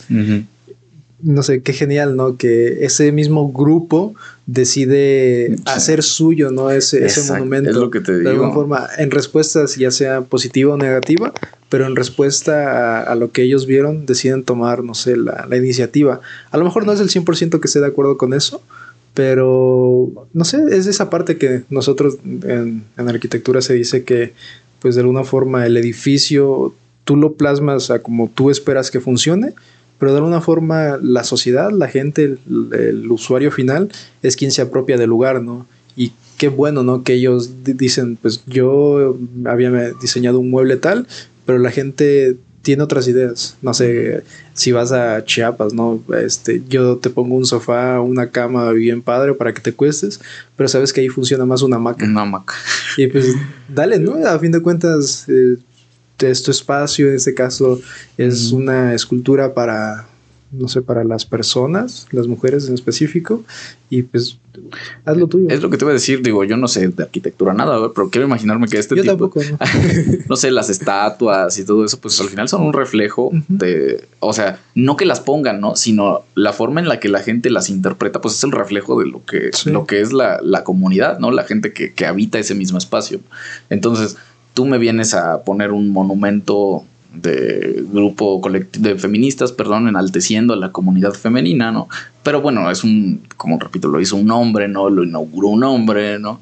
Entonces, digo, ahí está puesto en el monumento, pero ahora que va la gente a la que se supone que va destinada y va y lo quema, ya le da la identidad de decir, güey, esto es lo que opinamos de ti cuando nos dices que nos apoyas, ¿no? Cuando nos dices que estás creando espacios seguros para, para nosotras, ¿no? Cuando realmente pues no lo es, ¿no? Entonces ahí está. Y la verdad es que el, el, tú pasas y ves el momento y se ve, o sea, se ve chido, ¿no? Y se ve, este, le da una, le da más identidad de la que se esperaba, que cuando lo, lo inauguraron creí, querían darle una identidad, ¿no? Pero ahora que las personas para quienes lo inauguraron le, lo quemaron, yo creo que le da una identidad real, ¿no? Entonces, no sé, pues, ¿no? Es como cuando hace un par de años pusieron en una glorieta pusieron una estatua de Hernán Cortés. ¿Sí? Mm, sí. y bueno, no hay que ser este historiador para saber que Hernán Cortés fue un hijo de puta, ¿no? O sea, mis respetos para el vato. El vato llegó al continente y quemó los barcos y dijo, no nos vamos de aquí hasta que este pedo esté conquistado. los medios que utilizó fueron bastante muy violentos, ¿no? Pero bueno, pusieron una estatua aquí y lo que hacía la gente era grafitearlo, ¿no? Era ponerle sombreros, ¿no? Y se dieron cuenta de que, pues bueno, no, no se puede hacer ese tipo de cosas, ¿no? Ahora hay una, una estatua de Cuauhtémoc, ¿no? Ahí puesta. Y desde eso tiene como 10 años que pasó, ¿no? Acabaron retirando la, la estatua y hace poco estaba leyendo que creo que la fueron a guardar a unos este, almacenes que tiene el ayuntamiento y está abandonada ahí en los almacenes. ¿Por qué? Porque no representa pues a la comunidad que vive aquí. Ahí está. Sí, bueno, yo tampoco sé nada en sí de esculturas o, arte, porque yo a fin de cuentas pues no, no estudié nada relacionado No hagas, a no te arte, según, según a mi entender. Pero yo siento que hay ese tipo de, de, no sé, de arte en donde, pues si tú se lo estás ofreciendo al público, a la gente, y que la gente reaccione. Y más si, si es el, el grupo a quien va destinado de alguna forma. Pero ya llega a pasar caso, no sé si te, te enteraste, de un grupo que en un museo de arte, no sé si en Francia, tiraron creo que un bote de pintura Ah, sí, o de sopa, ¿no? De sopa, y simplemente por querer darse a escuchar, ¿no?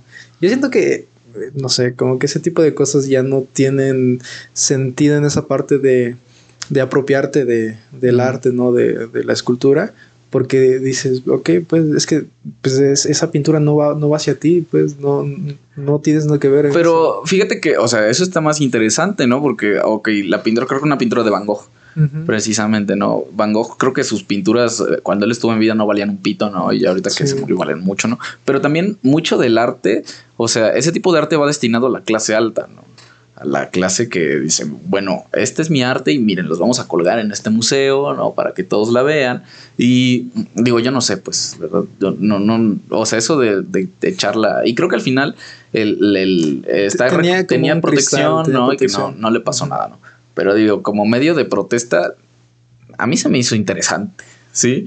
Y al final también es gente que está protestando en contra de una clase, güey, que le vale pito, que toman decisiones, que les vale verga, ¿no? ¿Por qué? Porque es la clase alta está conformada en su mayoría por gente mayor Sí. por gente que ya va de salida, ¿no? Gente que ya va de salida, que toma decisiones, que, o sea, les vale verga, sí, porque en 10, 20 años ellos ya van a estar muertos, ¿no? Y el desmadre que se queda, se lo queda la gente joven, ¿sí? Tú, yo, la gente que, la clase que, este, que le toca trabajar, que está en edad productiva, ¿no? Para el capitalismo. Y no sé, pues a mí me pareció interesante ese- esa protesta porque estaban protestando por el cambio climático, porque Sí. se están tomando decisiones que no, que no buscan revertir, bueno, que ya es irreversible, ¿no? Yo creo que ya ese pedo ya no, no, no, no se va a poder arreglar, es ver cuánto tiempo podemos eh, evitar que, en cuánto tiempo podemos evitar que pase, pero dicen, güey, o sea, están tomando decisiones que, que a ellos ya no les van a afectar, ¿sí? Y también, no sé, el medio, también qué tan este. qué tan óptimo para, para dar su mensaje ha- haya sido. Porque, pues, mucha gente sí dice como, güey, pues, ¿para qué vas a tirar salsa de tomate, no? Y como para. para hacer. como para. hacer más pequeño, ¿no? Para hacer diminuto su. la razón por la cual están protestando. Yo no sé, yo te digo, cualquier cosa que signifique romper algo, romper cosas, quemar cosas, ¿no? Dañar cosas, a mí se me hace ah, chido. ¿eh? Y en, en este sentido, digo, bueno, estuvo chida su protesta. Hasta cierto a mí punto. se me hace curioso, eh, me puse a pensar y dije, como ese tipo de gente que trata de buscarle, no sé, como que muchos sentidos a las cosas, en decir, no, pues lanzaron una, creo que sopa de tomate o así, enlatado, Ajá. y ya te dices, este, la lata, estás contaminando esto, lo otro, ¿por qué no tiraste pintura ecológica, este, natural? ¿Por qué no le tiraste leche de vaca? Y no sé, como que pensé en, en ese tipo de gente que como que busca encontrarle como todo, ¿no? A, a esa parte. Pero bueno, después de hablar siete horas, yo creo, yo creo que ya después de ese podcast, podcast ya arreglamos el mundo. Y el mundo va a ser un lugar mejor después de, Es- de este pedo. Es como, ¿cómo decirlo? Ah, ya nada cerrando ese tema, apenas un, un diseñador gráfico decía que es curioso cómo la gente que habla de ecología y, y de medio ambiente usan siempre el color verde, la pintura verde, Mm. para, para ponerlo en sus logos, en sus bolsas, cuando si te das cuenta en cómo es el proceso para obtener el color verde, es el color que más contamina o es de los Puta colores que más logran contaminar. Y dices, por eso cuando veas que, no sé, en una bolsa de reciclable o algo así, tiene un logo de color verde, eh, ponte a pensar que probablemente esa pintura contaminó más que la creación de esa bolsa. Y te dices, no. Yo no sabía que el color verde era el más contaminante. Sí, bueno, yo no es como que lo haya investigado, pero una persona dedicada a diseño gráfico es lo que... Entonces mis persianas verdes son contaminantes. Yo me imagino que ha de depender, ¿no? ¿Qué tipo de, Del de, material. de pintura Ah, en específico? Ajá. Pero se entiende que, que el verde contamina El más. partido verde contamina. Bueno. Y fíjate que el tema que trajimos pues, está muy relacionado. Porque no sé si alguna vez has visto Los Simpsons. Los borbotones. Y, y, los Simpsons me mama porque se dedican a hacer críticas absolutamente. Bueno, se dedicaban. Ahorita ya tiene muchos años que ya. No. Su, su movimiento ahora es diferente. Es diferente, pero en su momento se dedicaban a, a, tirarle absolutamente todo, ¿no? Y se burlaban de. Como. Es un tipo de humor como muy irónico. Así como lo que tú dices, ¿no? De que el color verde contamina más, güey. Entonces es, es una ironía, ¿no? Que, que, elijan el color verde, que es el que más contamina. Pues bueno, los Simpson hacían ese tipo de bromas y mucho tiempo uh, fue mi, mi serie favorita. O sea, si a mí algo me parece chistoso, si yo creo, si veo algo y me parece cagado, yo creo que en, en gran medida es gracias a, a, ese tipo de humor que tenían los Simpson. Sí. A mí las cosas irónicas tiene algo que me da mucha risa. O sea, cuando me dicen eso que me acabas de decir, se me hace muy cagado. O sea, se me hace. Y por eso los Simpson hacían mucho eso. Sí, se burlan, hacían ironías de, de, todo tipo, ¿no? Se burlaban del gobierno, ¿no? Al, los Simpson fueron creados como una burla a la típica familia perfecta gringa. Sí. ¿no? Al, al, sueño americano, ¿no? Lo que eran las familias en ese momento. Y es una burla. O sea, y hacen burlas irónicas respecto a eso. ¿no? No sé si, si has visto capítulos de Los Simpsons. Apenas, bueno, estoy en la segunda temporada. Este, mm. Ya sí he visto todos los capítulos de Los Simpsons, pero como que retomando Ajá. otra vez como los capítulos viejitos. Y te das cuenta el... Yo por mucho tiempo eh, veía las últimas temporadas nada más, como... ¿Qué te pasa? A, a, mí se me hace como, ¿cómo decirlo? Se me hace muy tonto. Mm pero me gustan esas referencias a la cultura actual que, que hacen.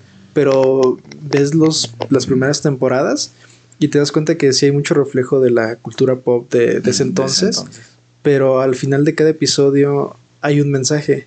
Uh, ah, siempre, siempre hay un mensaje de algo, de, siempre los encuentras. Y apenas en este que, que vi de la primer casita del horror, de cuando se los, los abducen los aliens ah, sí, y se los llevan, creo que piensan que se los van a comer y así, que están con el libro de recetas. ¿Cómo cocinar humanos? ¿Cómo dice, cocinar para humanos? No, no, espérame, espérame, es que tiene polvo y le soplo. es como cocinar 40 humanos. y el otro, Lisa le dice, no, todavía tiene polvo y le va soplando. sí, sí, sí. Sí, se me, hace, se me hace curioso y al final cuando le dicen, ustedes pudieron haber vivido como reyes, hubieran podido tener todo, pero no sé, su arrogancia lo, los hizo este que regresara a lo Pero mismo. digo, las primeras temporadas sí tienen, o sea, sí se enfocan como en pasar esto que dices, ¿no? Un mensaje. ¿no? Cuando mm. creo que es uno de esos capítulos cuando Homero según contrata cable, pero de manera ilegal para ver una pelea. Y entonces es como, no, es el dilema moral, ¿no? De qué le estás enseñando a tus hijos. Pero bueno, llega un momento en el que ya es, es, o sea, como que les vale madres, ¿no? Como queremos hacer esto y eh, hay, hay, un capítulo que, que, lo ejemplifica muy bien, que al final Marsh dice, es que no entiendo si esto es un final triste o un final feliz, ¿no? pues es un final y basta, ¿sí? E, ese tipo de, de, cosas era como la burla, ¿no? A, a, a, eso que dices de siempre pasar, es un mensaje, ¿no? Que exista, sí. que exista un trasfondo para que haya una enseñanza, ¿no? Al final ya, ya era como, bueno, vamos a burlarnos de todo. Ahorita tiene mucho que no veo las temporadas nuevas, yo creo que dejé de verlos muchísimos años porque las temporadas nuevas nunca me llamaron la atención. Ya, sí. ya, era algo que a mí no me interesaba. Y es que ahora no sé cómo decirlo. Hay un episodio que habla de las nuevas temporadas, de las nuevas temporadas de este que están creo que los Simpson en la Edad Media uh -huh. y cómo se relacionan con criaturas fantásticas, todo un problema y se me hace curioso una, una escena en donde este es el último dragón y como que se supone que el, el, credo y la nobleza mandan al dragón para quemar a todos a las criaturas fantásticas y en eso congelan a, al dragón le quitan la llama y este, dicen ahora que el dragón ha, se ha apagado su llama este, toda la magia desaparece este, y todos desaparecen, todos los sí. mágicos desaparecen. Y en eso Lisa dice, por fin, ahora va, va, va, a empezar la era de la ciencia, de la tecnología. Y Homero dice, no, no, no quiero vivir en eso. Y, y empieza a, a, calentar el, el, fuego del dragón desde su, desde su boca. Y dice, no, un, un, mundo sin magia y así, no, qué horror. Pero, te digo, mucha gente critica la, las nuevas temporadas, pero critica a los Simpson en general, ¿no? Deja uh -huh. las nuevas temporadas, por lo que se convirtieron pero si te pones a pensarlo, o sea, mira, te digo, como desde la temporada 3, temporada 4 a la temporada 8, casi todos son capítulos buenos. Entonces tú cuenta, o sea, ponte a pensar, ¿no? ¿Cuántas temporadas tiene Friends, por ejemplo, no? Friends tiene 10 temporadas, creo. Creo que sí. ¿Cuántas series hay que tienen 7, 8 temporadas? Y te das cuenta que llega un momento en el que la serie dices como, o tiene una temporada así muy culera y de repente levantan otra vez. Bueno, ponte a pensar que los Simpsons tuvieron como 6, 7 temporadas buenas, ¿no? Y son como 200, hacen la cuenta, son como 200 capítulos buenísimos. Y dicen, bueno, para una serie, o sea, o sea, no puedes estar al tope tanto tiempo, ¿no? Y no puede haber un momento en el que digas, bueno, ya esta moda tiene, tiene que decaer. Y así le pasó a los Simpsons, llegó un momento en el que ya decayeron y la sacaron temporadas que ahorita ya la ves y dices, qué pedo, ¿no? O sea, yo eh, intenté ver, precisamente para efectos de, hablar de los Simpsons, intenté ver este capítulos de la nueva temporada y ya no, o sea, no, como que ya había un momento que decía, güey, es que no le entiendo. quiere ser como muy referencial hacer referencia a, todos los tipos de problemas modernos, pero ya hay muchas series que lo hacen mejor. Sí. Sí, a estas alturas tú puedes ver, bueno, Padre de Familia, yo creo que lo sigue haciendo muy bien, South Park, ¿no? que son series que, que hacen referencia a, las, a, los problemas modernos, pero ya lo hacen como más fuerte, ¿no? Y los Simpson no pueden cambiar este tono que tienen, ¿sí? Porque si bien en un momento eran muy, este, era mucha irreverencia, ¿no? En los noventas, pues el humor que ahorita te puede ofrecer Los Simpson ya no es nada comparado con el que te ofrecen otras series que ya hacen críticas reales y las hacen fuertes, ¿no? Y las hacen con medios que son, o sea, cosas que no puede, no, no, se puede ver nada más así por televisión, en televisión por cable, ¿no? Y, es que dicen, después de tantos años de la familia de los suburbios, este, ¿qué más le puedes meter para darle un giro a todo lo que ya se ha contado? Este, pues se van repitiendo ideas que se van reciclando, nada más que a lo mejor más modernas, pero llega un punto en el que ya pasas de lo de lo normal a lo, lo extraordinario y juntarlos, no sé, con Star Wars, juntarlos con diferentes, con los Vengadores, y llega un punto en el que pues ya no sé, como que no, no tiene sentido. Este, pero, ¿cómo decirlo? Yo rescato nada más de esos esos capítulos, ¿cómo decirlos? Que van fuera de, los suburbios, como este que te contaba, de que se ponen en la Edad Media, que ya sabes que están usando a los personajes de los Simpson, pero están en un, en un mundo diferente, en un contexto totalmente diferente, y yo lo siento, no sé, como un capítulo aislado totalmente. Pero ya los demás sí es muy como que sí, sí llega a ser tedioso, no puedes verlos continuamente porque llega a ser cansado y más teniendo este el bagaje de que lo anterior pues sí totalmente es, mejor. Sí es este porque te digo si quieres ver ese tipo de cosas pues ver Ricky Morty por ejemplo ¿no? que ya es una serie que hace burla de todas las cosas y las hace de una forma muy este ya muy explícita no y también hasta cierto punto divertida que ahorita ya no me gusta tanto ya la nueva temporada no me gustó tanto pero por ejemplo en ese sentido también tienes a Futurama ¿no? Que, es, que, es, como la hermana de, de los Simpson que empezó y acabó bien. Digo, yo las últimas temporadas no me he animado a verlas porque ya te he dicho que el cambio de doblaje a mí me afectó muchísimo. No, ya no me siento cómodo viéndolas, pero sé que las he visto en inglés, he visto capítulos en inglés y son igual de buenos, ¿no?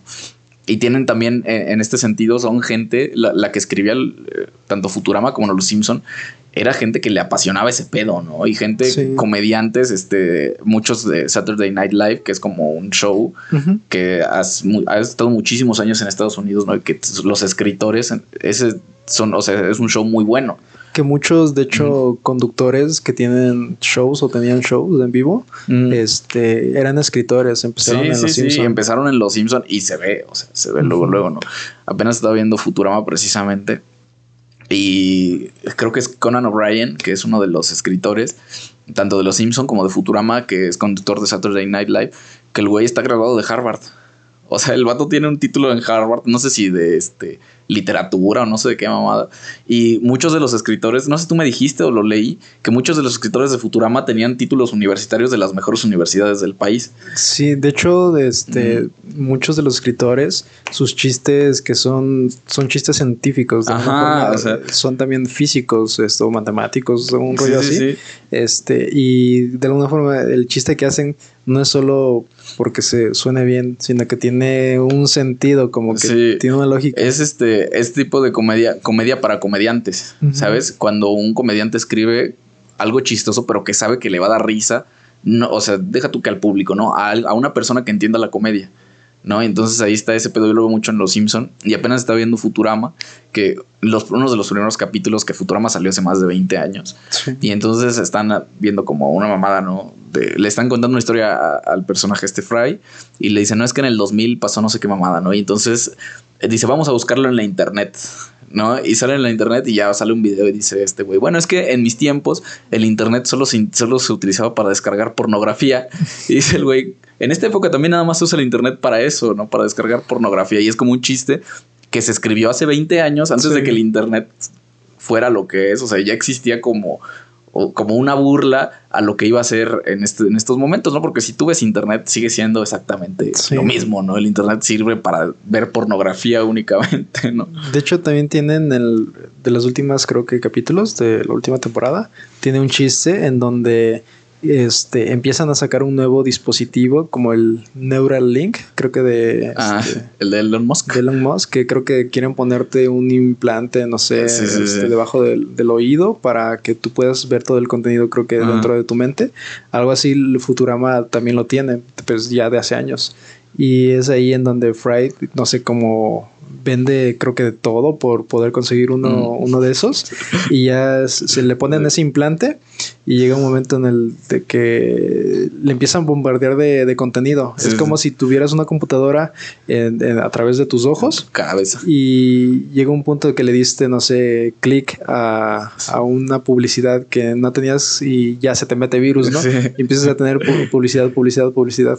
Es, es, lo que pasa, ¿no? O sea, y son cosas que predi o sea, no lo predijeron, bueno, sí lo predijeron, pero no fue algo así como, ah, bueno, avienta este chiste, no, sino que decían, güey, fíjate cómo está, o sea, qué, qué, tipo de cosas están pasando y vamos a proyectar qué, un, qué pasaría así, ¿no?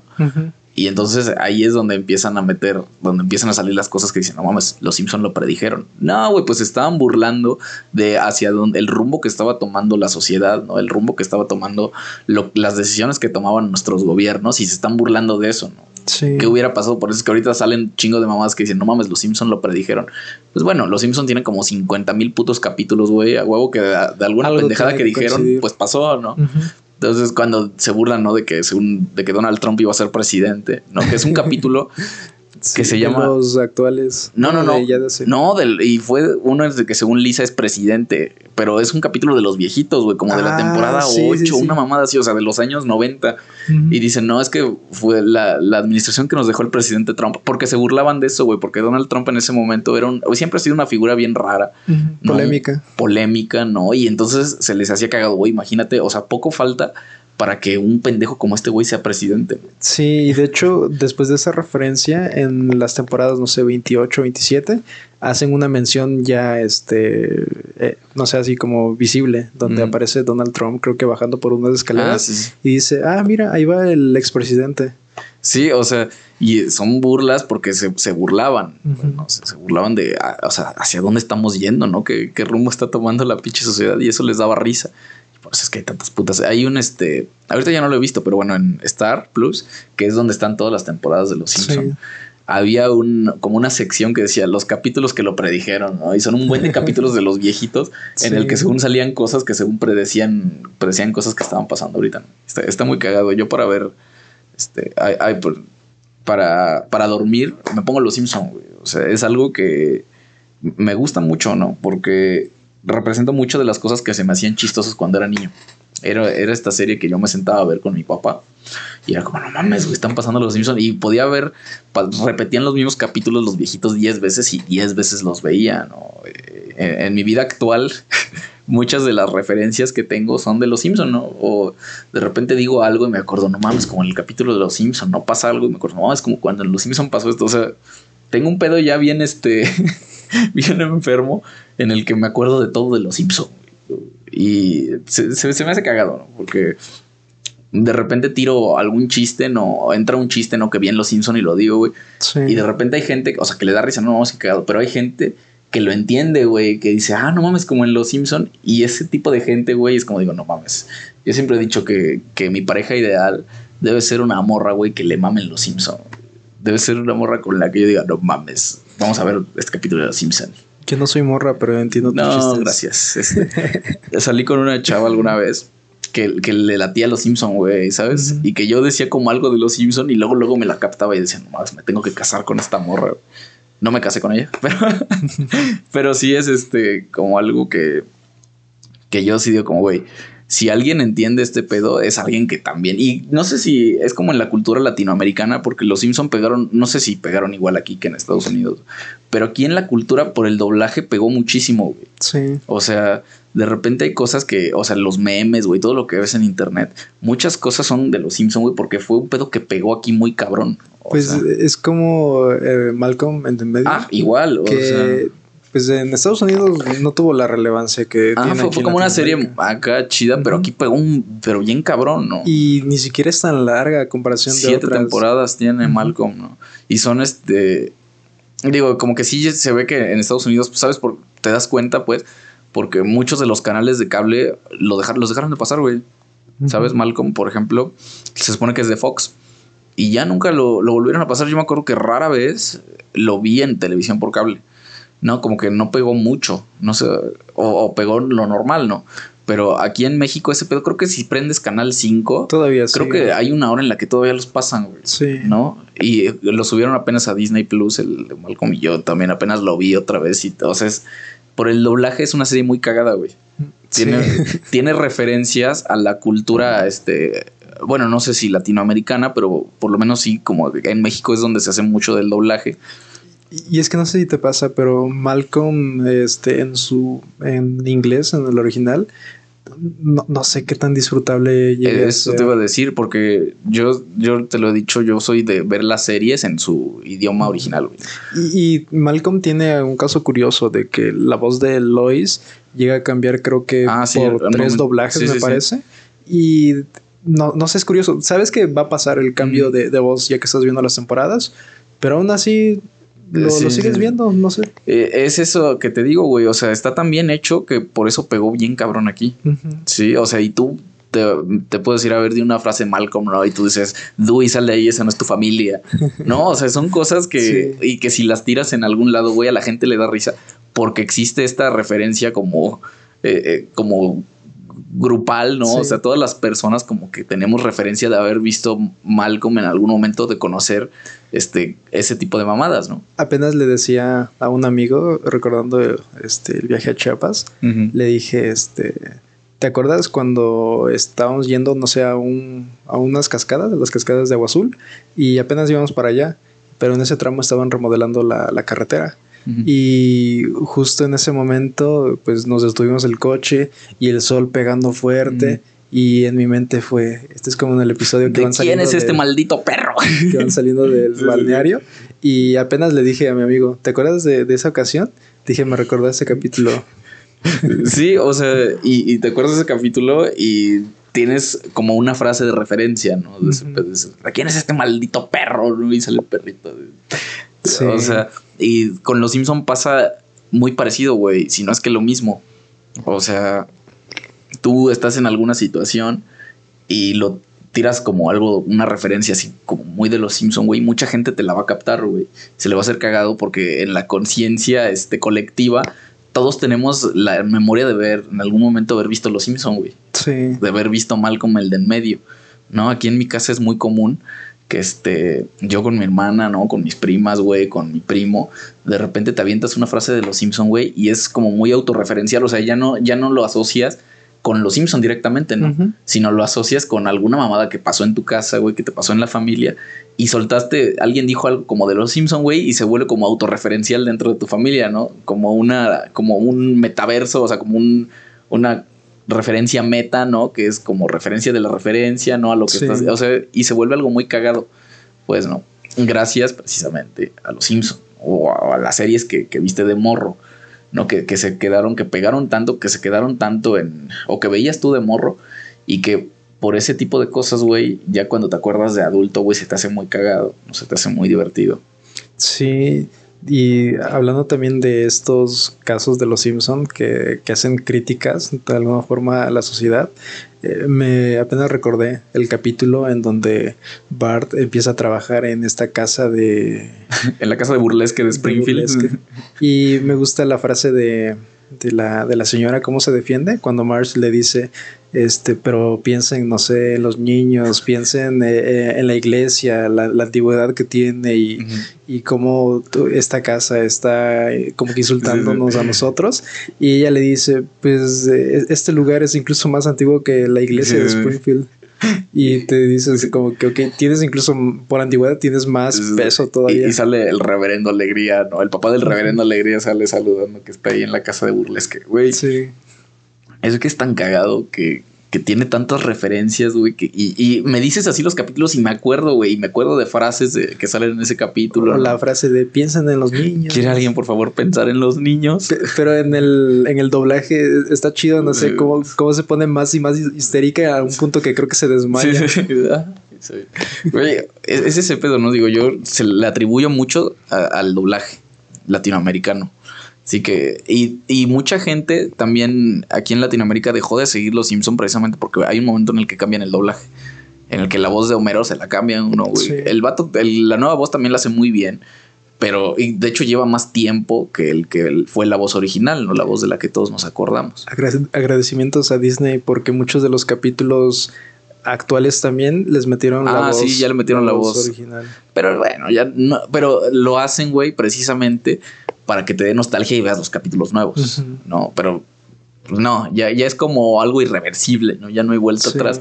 Cuando a mí me dices Los Simpsons, yo me acuerdo en automático de las primeras ocho o nueve temporadas, ¿sabes? Que, que se quedaron muy grabadas en mí. Apenas me recordé también ese capítulo donde Lisa se enamora de, de Nelson y pero no sabe no sabe por qué porque le gusta y es este efecto no que, que tenemos personas que, siento yo que, que les han pasado, de, en donde quieren transformar al chico malo y, cambiarlo, que dice, yo lo puedo transformar, es mi, es mi proyecto. Es mi proyecto.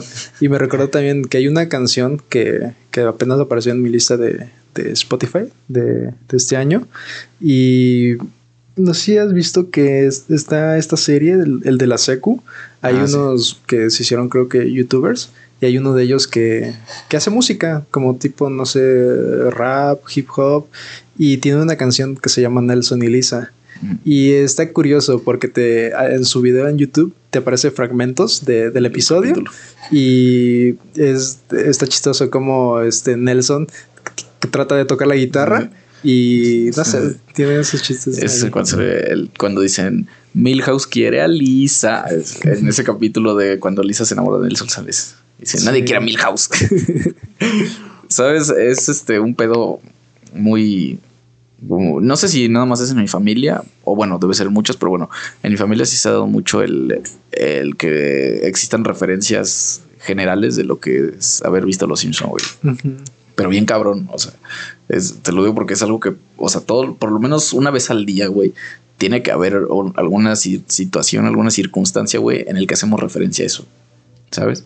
Por eso es que te digo, yo no me puedo separar de ver Los Simpsons, güey. Es como mi comfort show. Sí. Eh, que lo ves una y otra y otra vez, güey. Yo ya pongo capítulos y me quedo jetón luego, luego. no sé cómo explicarle a mi futura esposa, güey, que necesito ver Los Simpson para quedarme dormido. Sí. No sé cómo, eh, cómo se lo voy a explicar, ¿no? En mi lecho matrimonial decirle, sabes que pues con la pena, pero tengo que ponerme Los Simpson porque si no, no puedo dormir. y eso muy muy de eso, ¿sabes? Necesito tener ruido para, para dormir. ya me dijeron que es porque no puedo aguantar estar conmigo mismo y muy probablemente sea cierto, pero no voy a dejar de ver Los Simpsons, güey, para, para dormir. Yo te decía que a mí me pasa así, pero con podcast.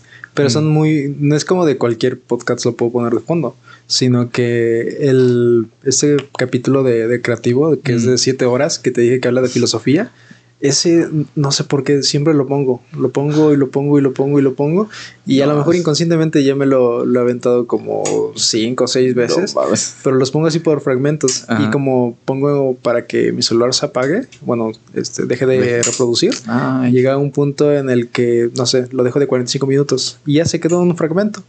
Y ya en la mañana siguiente, de mis cinco minutos, digo, voy a, voy a reproducirlo otra vez y que siga continuando. Sí.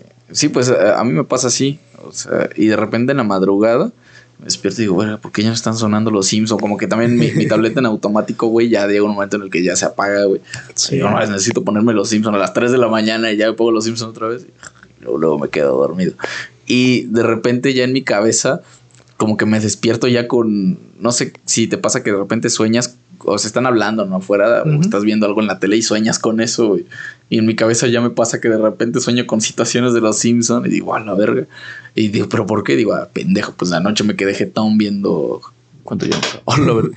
Me quedé jetón viendo los Simpsons. ¿Ves cómo podemos hablar dos horas de los Simpsons sin problema? ¿Sabes? Apenas este. Esta.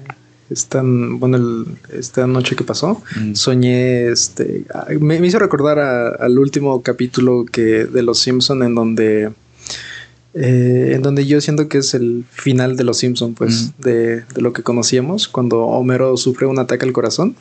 Ah, sí. Este, me pasó en mis sueños curioso, este, que no, no sé por qué, creo que estaba en Londres por alguna razón y de alguna forma como que alguien me, me contrató. Es como alguien me reclutó como para una misión como de tipo agentes y, y de la nada, no sé por qué en el sueño yo decido este como proteger a alguien que iba caminando en la calle Ah, y decido saltar y en eso, no sé, alguien dispara. Este, no, no una pistola, pero alguien dispara, no sé, como, como de esas tipo bolas de cañones o así.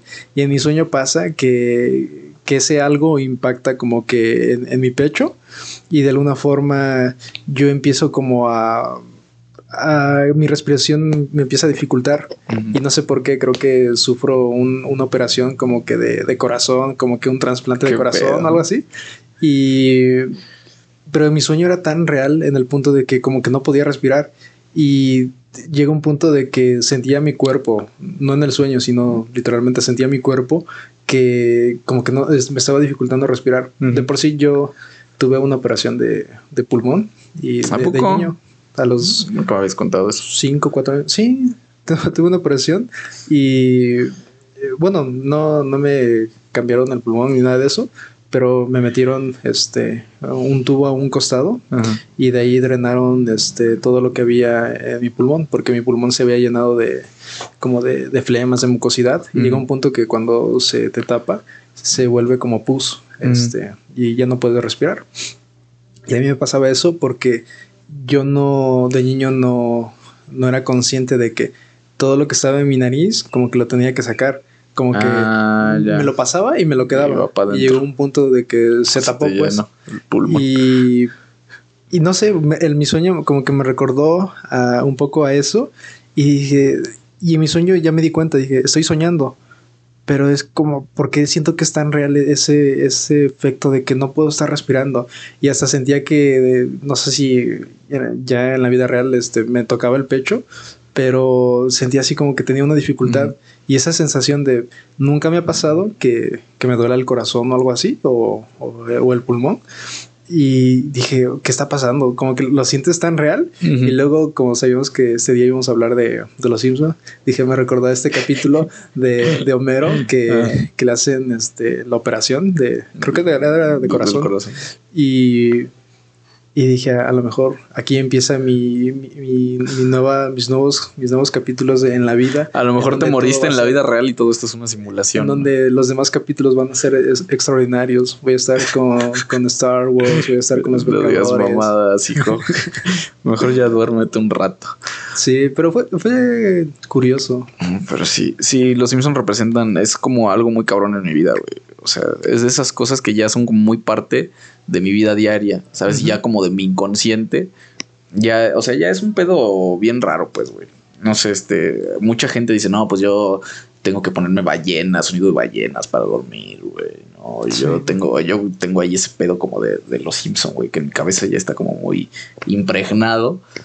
Y pues bueno, güey, eh, al final es este muy cabrón que todas las tienen un chingo de referencias a, la vida en general, ¿no? A, la sociedad, específicamente la sociedad americana, ¿no? Que pues de, de donde, de donde vienen estos güeyes. Pero sí se quedó como muy en el colectivo de, de mi familia, güey. ¿Sabes? En el inconsciente colectivo de mi familia. Ya no hay manera humana de desprender, güey, este puto referencias de los Simpson que tengo, güey. Y cuando conozco a alguien que también le gusta un chingo, güey, conectamos luego, luego. O sea, luego, luego existe este pedo de sacar referencias y referencias y referencias y referencias. Como cuando pasó en Los Simpson esto, güey. Cuando Los Simpson dijeron esto, es un agasajo. O sea, es un agasajo ver, ver Los Simpson, güey. Lástima que valiera un pito, pero sí, pero sí, güey, a mí me gusta mucho. Es de mis cosas favoritas en esta vida. Ya, ya, eso es todo. Sí, de alguna forma eh, recuerdas cada uno de, los episodios, incluso desde el primero, el, icónico en donde rescatan al ayudante, de Santa no sé, cada, cada capítulo lo rememoras. Digo, cuando Lisa toca con Encías Sangrantes. Encías Sangrantes Murphy, que es hermano del Dr. Hibbert. Pero nunca lo supieron, güey. eso era mi cabeza, no sé cómo no para otras cosas, güey, funciona así. ¿No has visto esos morros que, hacen operaciones matemáticas en su cabeza en tres segundos? ¿no? ¿Cuánto es 500 por 373? Pinche número en automático. Bueno, güey, así mi cabeza funciona, pero para acordarme de los Simpson, para sacar referencias de los Simpson tienes tu biblioteca mental, ¿no? De cada uno de los episodios. Está muy cabrón. O sea, neta está muy cabrón. De repente juego con mi hermana, este, dime un capítulo de Los Simpson, güey, y yo te digo alguna frase que sale en ese capítulo. Y ya me empieza a sacar capítulos y no te digo, pum, me acuerdo de alguna frase, güey, algún chiste de ese capítulo y se lo digo. Y dice, no mames, estás cabrón. y si así fueras para acordarte de los artículos. Y digo, güey, eso no me va a servir de nada en la vida. O sea, ese tipo de aprenderme cosas de mi carrera no me va a servir para nada, güey los Simpsons son para siempre, güey. Sí, y es que es curioso, ¿no? Como lo que consumías a lo mejor de niño se vuelve tan presente ya, no sé, de, joven. A mí me recuerda mucho, yo siempre he dicho de, yo tengo un problema en cuanto a, a lo que la gente comúnmente debería de saber de cultura popular. ¿En, ¿En qué sentido? De que yo me imagino que tú tienes eh, referencias a, los artistas mexicanos o cantautores que escuchabas, no sé, por tu papá, tu mamá o por tu familia en sí, las películas, toda esa parte. Pero en mi caso es así de, yo no tengo eso, no tengo esa referencia ni a los de mi país ni a los de México y mucho yo tengo que hacer un collage de todo lo que voy conociendo a través de, del tiempo. Y luego, pero me pasa, me es curioso, que recuerdo, no sé, alguna escena de una película como la de Full Metal Jacket, y digo, ah, esa película la había visto de niño, no completa, pero sé que de niño la he visto en la televisión a, los 6, 7 años, porque te digo, el, acceso que tuve a la cultura popular fue mucho de, como un niño aislado, ¿no? tuve mucho de, por la televisión, porque había un canal específico. Uno era de siempre aparecían conciertos, conciertos en vivo de música o así los transmitían y en canal abierta y otro era de películas, eran películas así nada más de, de, lo que pasaba. Incluso esto de cuando murió Michael Jackson, mm. yo me acuerdo de niño viendo, no sabía ni quién era, pero sabía que era algo importante porque se veía todas las personas reunidas o así. Mm. Y luego ahora todo eso lo, lo, lo pongo a frente, no sé, ya cuando tú hablas de un episodio, ya cuando tú hablas de esto, y digo, ah, ok, esto me, recuerda a, yo sentado eh, frente a la tele de niño y sé que esta escena lo vi aquí, sé que esto lo vi aquí, y, es, te digo, es como armar un rompecabezas, este, un collage completo de lo que de niño veía, que no sabía qué, tan trascendental era, a esto ya de grande y saber que es una referencia importante de la cultura. Claro, es, está ese pedo también aquí en México existe también este pedo de que muchos veían la, novela, ¿no, güey? Y de repente pasaron una pinche como historia, se llamaba Mujer, casos de la vida real, güey. Que era un como compilaciones así, pero historias recreadas de cosas, de historias así bien culerísimas, ¿no? Que les pasaba gente aquí en México. Y dices, o sea, yo de morro me acuerdo que no sé por qué, güey, me sentaba a verlo. Ya lo veía y decía, no mames, que de la verga. O sea, yo tenía como 7, 8, 9 años y veía ese pedo. Y ya de adulto lo ves y dices, no mames, que yo estaba viendo esta mamada, ¿no? Y muchos morros, o sea, de repente te sientas a hablar con algún morro y también lo vieron, güey. Sí. ¿No? Y entonces ya existe colectivamente, güey, este conocimiento de que todos veamos esa puta novela.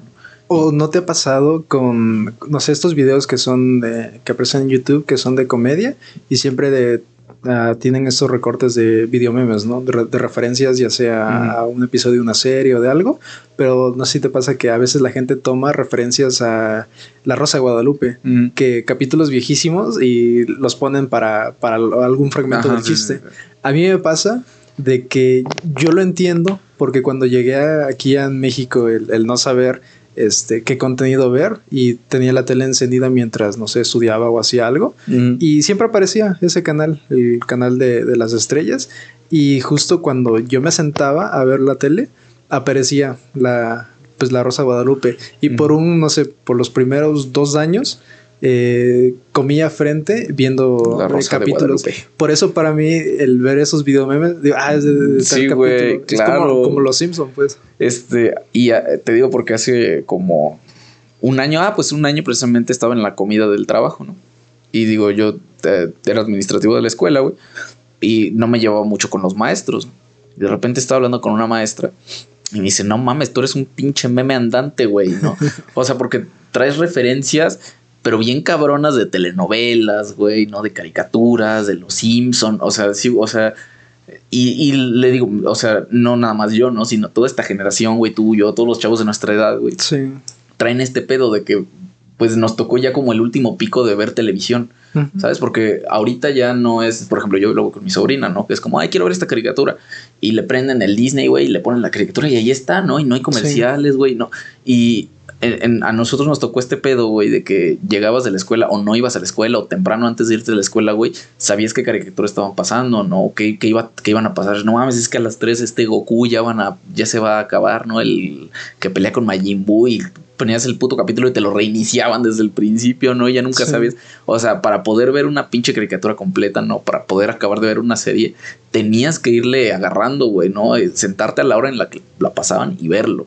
O no sé si te pasaba que cuando ya tenías cable y tenías acceso a los canales de ah, Disney Channel, Disney XD, que a mí me pasaba en las mañanas, ya cuando nos mudamos a Aguascalientes, que encendía la tele, ponía Disney XD y siempre a la misma hora era el único programa que pasaba y era este Puka, el, ah, personaje que, no, que no hablaba.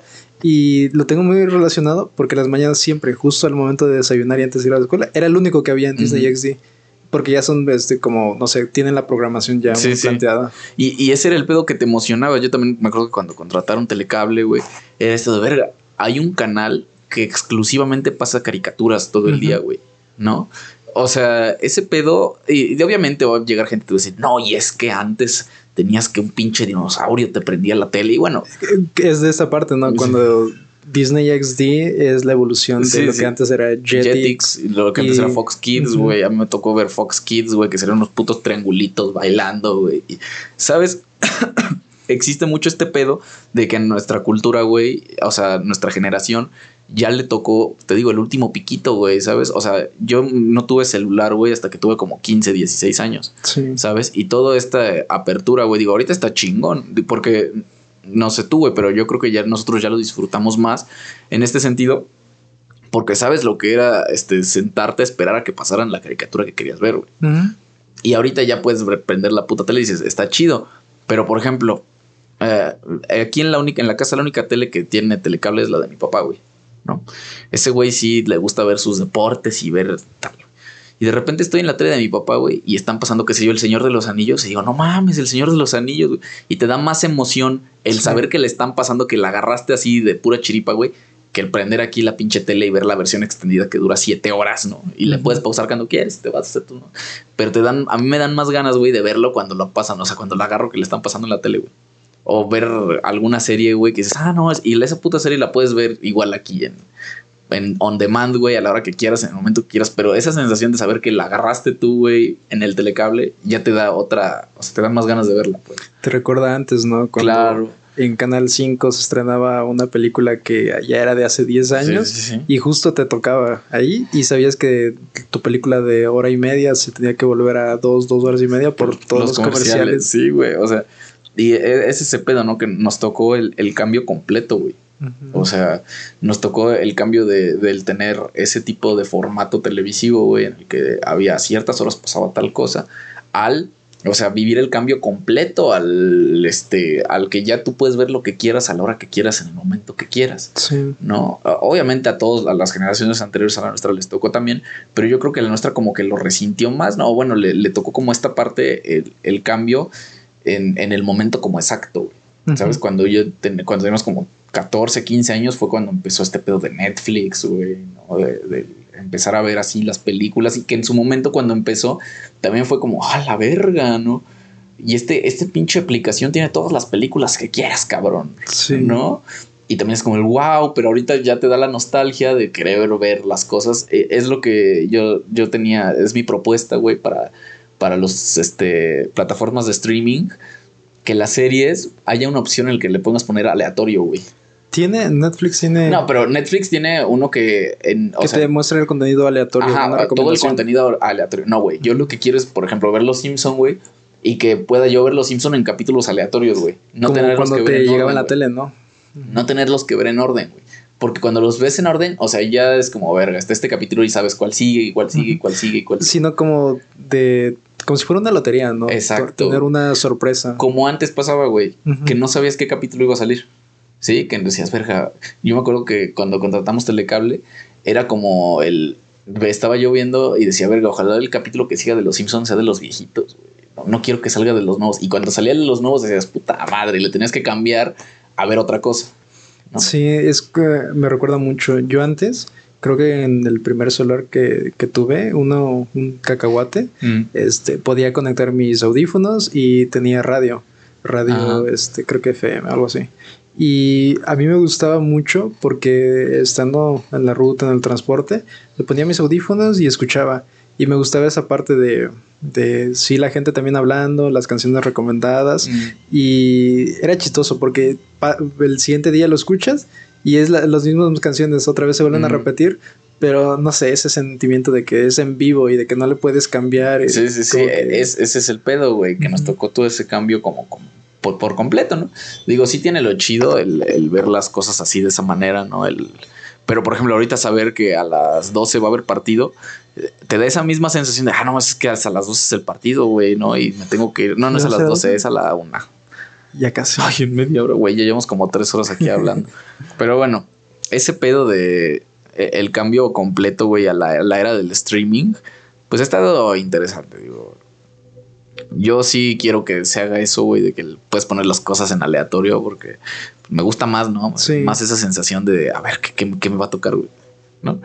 Pero bueno, es, ha sido un cambio bastante radical. y pues bueno, yo creo que ya podemos ir cerrando este pedo. Dos horas de, de decir puras mamadas. Y eso que nos equivocamos.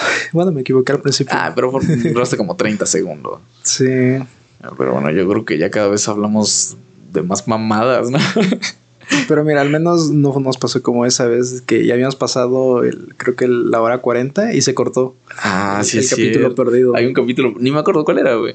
Me acuerdo que, que después de ese, o sea, después de que se cortó ya... eh, Hablamos como 20, 30 minutos. Ajá, más. sí, como de cosas ya bien raras que yo dije, este, lo de la rifa que se iba a hacer, ¿no? Que no se hizo. Los 40 mil pesos que íbamos a rifar para los que escucharan este podcast, pero bueno, pues ya no se hizo, güey. Y sabes qué, en la plataforma, en el como tipo servidor de donde se distribuye los episodios, vi que no le había puesto la opción de transmitir como a más plataformas. Ahora ya, ya Ah, en más. Súbelo. Sabes que yo los podcasts no los escucho en Spotify. O bueno, este sí lo escucho en Spotify pues, porque es a donde se sube, ¿no? A mí me gusta escucharlos en YouTube. Entonces. Ah, eh, es lo que te iba a decir. Eh, bueno, como todo este proyecto se lo conté igual a mi hermano, y Ujú. me dice, pues súbelo a, a YouTube. Igual un amigo dice, súbelo a YouTube. Pero me quedé mucho con el, senti- con el sentimiento de, para mí, cuando subo algo a YouTube, que tiene que ser algo, no sé, con edición.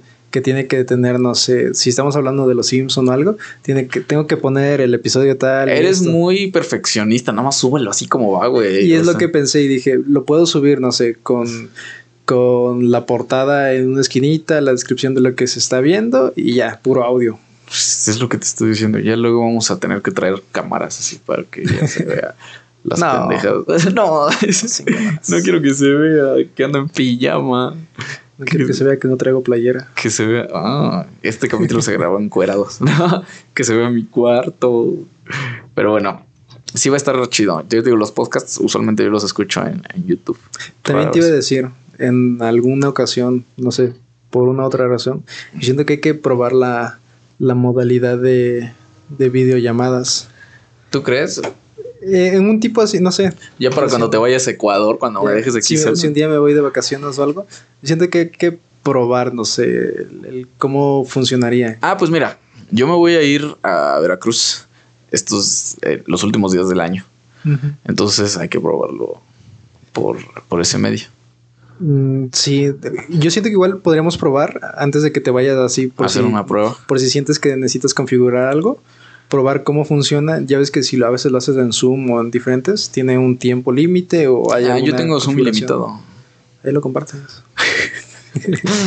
Bueno, entonces vamos a hacer pruebas para ese pedo para antes de que se acabe el año grabar uno, uno así. Porque, ¿sabes cómo yo me imaginaba? Si en algún caso, si lo hacemos en tipo videollamada y el audio como que llega, no sé, a, a fallar. fallar de uno de los dos, como que grabarlo eh, desde tu celular. No sé, como Ah.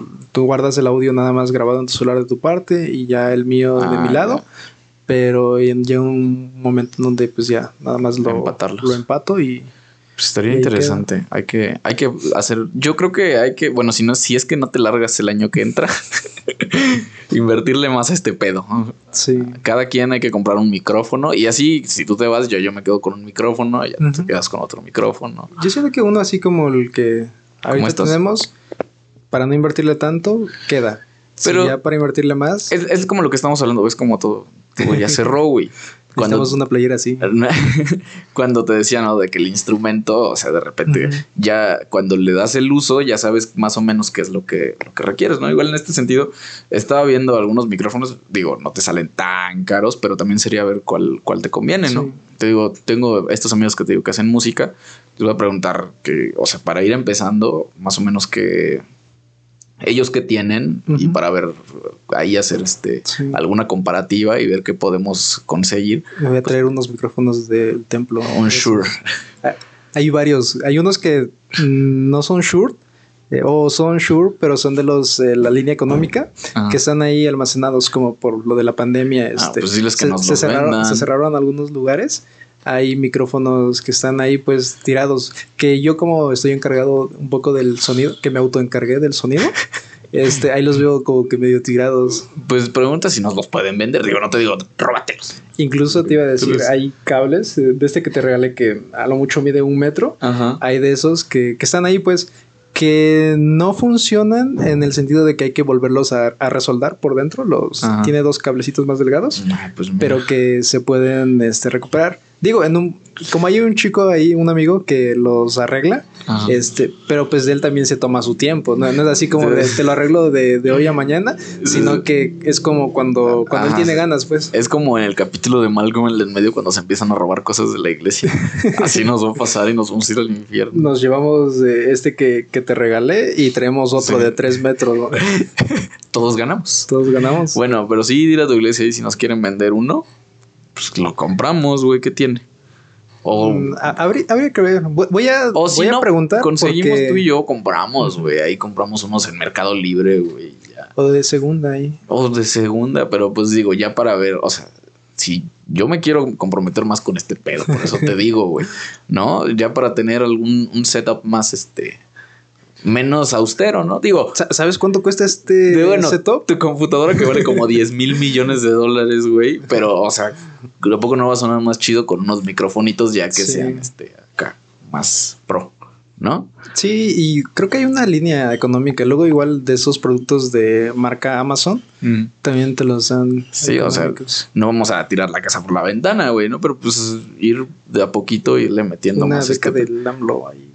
Cállate que tengo ahí pedos. Ya ni, ni- no empieces porque me da otra hora hablando mal del gobierno. Pero sí, güey, ya en algún momento comprar una cámara, ¿no? Con el teléfono. ¿Sabes también que estaba pensando?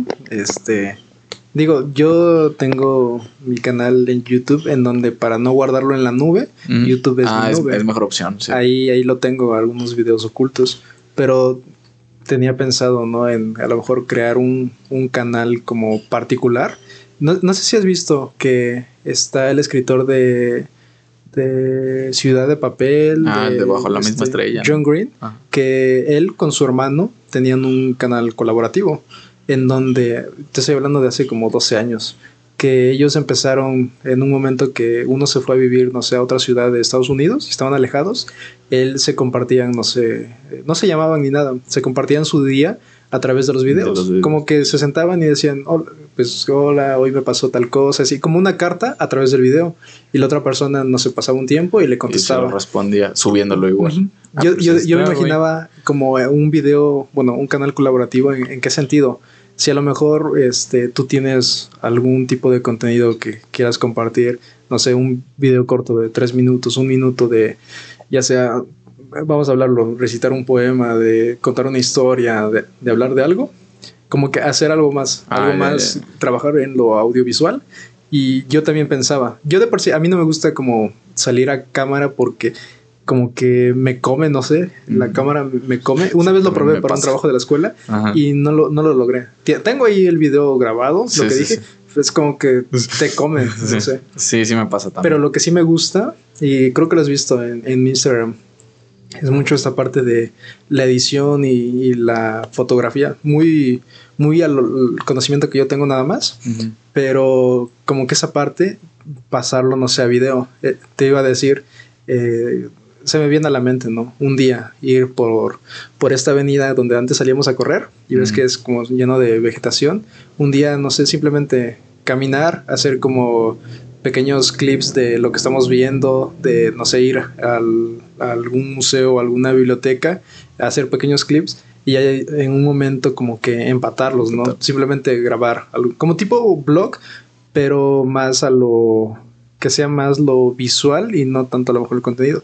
Como que experimentar en algo así. Ok, me late. ya estamos haciendo proyecciones de lo que se viene. Se vienen cosas grandes. No, pasa que como en las fiestas, ¿no? Cuando dice, y vamos a armar este negocio, Hay que hacer un negocio. Hay que hacer un negocio. Hay que hacer un negocio. no, pero o sea, sí ya hacer como ampliar todo este pedo, ¿no? Porque a mí me late, me late un chingo eh, sentarme aquí a hablar, pero yo creo que también si le empezamos a meter como más cosas. Pues, y, también podemos probar en esa parte que hablábamos, ¿no? De, de la guitarra te digo, todo, todo esto, ¿cómo lo veo? Como mm, perder, para mí, perder el miedo de, te digo, yo he consumido eh, YouTube, he consumido todo este contenido en streaming desde mucho tiempo y tengo muchas de esas ganas de, de no sé, es como la gente que dice, tienes que tener este, 10.000 horas, ¿no? De, de algo para ser un experto. Yo siento que de fácil paso las 10.000 horas de consumir contenido en YouTube así y te puedo decir, que tal vez no sé hacerlo, pero sé qué cosas me gustan y qué cosas no. Y a través de esto poder, no sé, lograr hacer pequeños contenidos. Si un día decimos, vamos a hacer este un cover de tal cosa y a lo mejor resulta otra cosa, pero hay que tener como que un, video de esto hay que guardado. pues un TikTok, ponemos un video y ponemos de fondo esta pendejada. Ya. No sé si hay un capítulo de los primeros, creo, en donde te digo, este, ya checaste la portada de, tal capítulo y creo que me confundo. Te digo, ah, sí, apenas llevamos este, tres capítulos y creo que eran nada más dos, no sé, como que de, mis errores al momento de hablar. Ahí está, güey. De ahí pues sacamos fragmentos y... Pero bueno, ya son proyecciones para lo que vamos a hacer a finales de este año y comenzando el, el que sigue, ¿no? Lo primero es hacer el canal. Pues ya te estás tardando. Voy, voy a probar ahorita, que. Ahorita checamos, abres el canal y ya yo empiezo a grabar pendejadas mi día, cómo me voy en la moto. De hecho, e, eso se puede hacer y es como yo me imagino, digo, si tú tienes una referencia de, algún video que has visto en YouTube, de algún canal que te gusta y dices, este contenido me late, como que volvemos de eso, ¿no? Tener referencias y hacerlas nuestras para poder sacar algo, para, no sé, a nuestro, a nuestro estilo o a nuestro gusto y como yo lo veo, este, en fotografía, que no sé nada, pero a mí lo que me gusta de la edición de fotografía es que una foto que se ve, no sé, muy mal, muy fea, sé que en edición, este, no sé, me gusta arreglarlo, me gusta como que darle otro, otro giro. No sé si has visto las fotos que había subido a Instagram este, de, de Londres. es lo que yo te decía. Esas fotos, así como tú las ves, no están. Es decir, mis fotos salen todas medio raras o así. Y, pero llega un punto, un punto en el que, como la idea que yo tengo en mi mente de cómo quiero que se vea esa foto, en edición lo voy tratando de hacer. Y no es una edición así de en Photoshop borro esta cosa, pongo esto, no, sino simplemente, no sé, un cambio de color o algo diferente o un encuadre diferente. Y yo siento que así se puede jugar también en esta parte de, de la edición de video Y me ponía a pensar, ¿no? En esta amiga que tenemos que luego ella también este, subía contenido de, de los poemas este, que, que tenía o así. Y yo sé que pues a ti te late como que siento que un rollo más de esta parte de literatura, de todo ese. Y podemos hacer algo, podemos no sé, hacer una combinación ahí. Pues bueno, me late, me late. Ya en mi cabeza pasaron como 10 mil ideas. Pero bueno, decía, tenía un amigo que decía, bueno, ya, ya te sacaste la lotería y ni siquiera has comprado el boleto. Te digo, esto es como cuando haces una carne asada y empiezas a. Pues bueno, ya están sacando proyecciones de, de qué pedo. Entonces yo me comprometo a seguir grabando mis pendejadas, a grabar mi moto, que es para lo único para lo que soy bueno. Sí. Y así subir este shorts, cosas cortas. podemos ahí mezclar. Puede ser un, un blog en conjunto. Va, va, va. Pero, bueno, ya este pedo ya duró mucho. Creo que es el capítulo más largo que hemos, que hemos Creo que sí, hasta el momento sí. Ah, pero bueno, estuvo chido para ahí. Quien se lo quiera echar a perder dos horas de su vida. Y sirve que te enseño a usar Canva o Photoshop para que también ah, saques tus cosas. Sí, sí, usar Canva más o menos. Pero Photoshop sí, ay, pues pásame el pinche Photoshop para descargarlo aquí en mi compu. De hecho, yo, yo uso Photoshop simplemente, no sé cómo, por decir, sé usar Photoshop. Pero Canva es lo mismo y más sencillo. sí, yo uso mucho Canva. Lo único es esta parte de trabajar con capas, es decir, ah, como sobreponer algo y cosas así. Es lo que te decía, te puedo más o menos, este, podemos hacer incluso una portada en conjunto de como las que yo ah, hago. Tienes una idea y la podemos sacar. Va, va, va. Bueno, ya, ahí se ven. Pues, ahí está. Bye.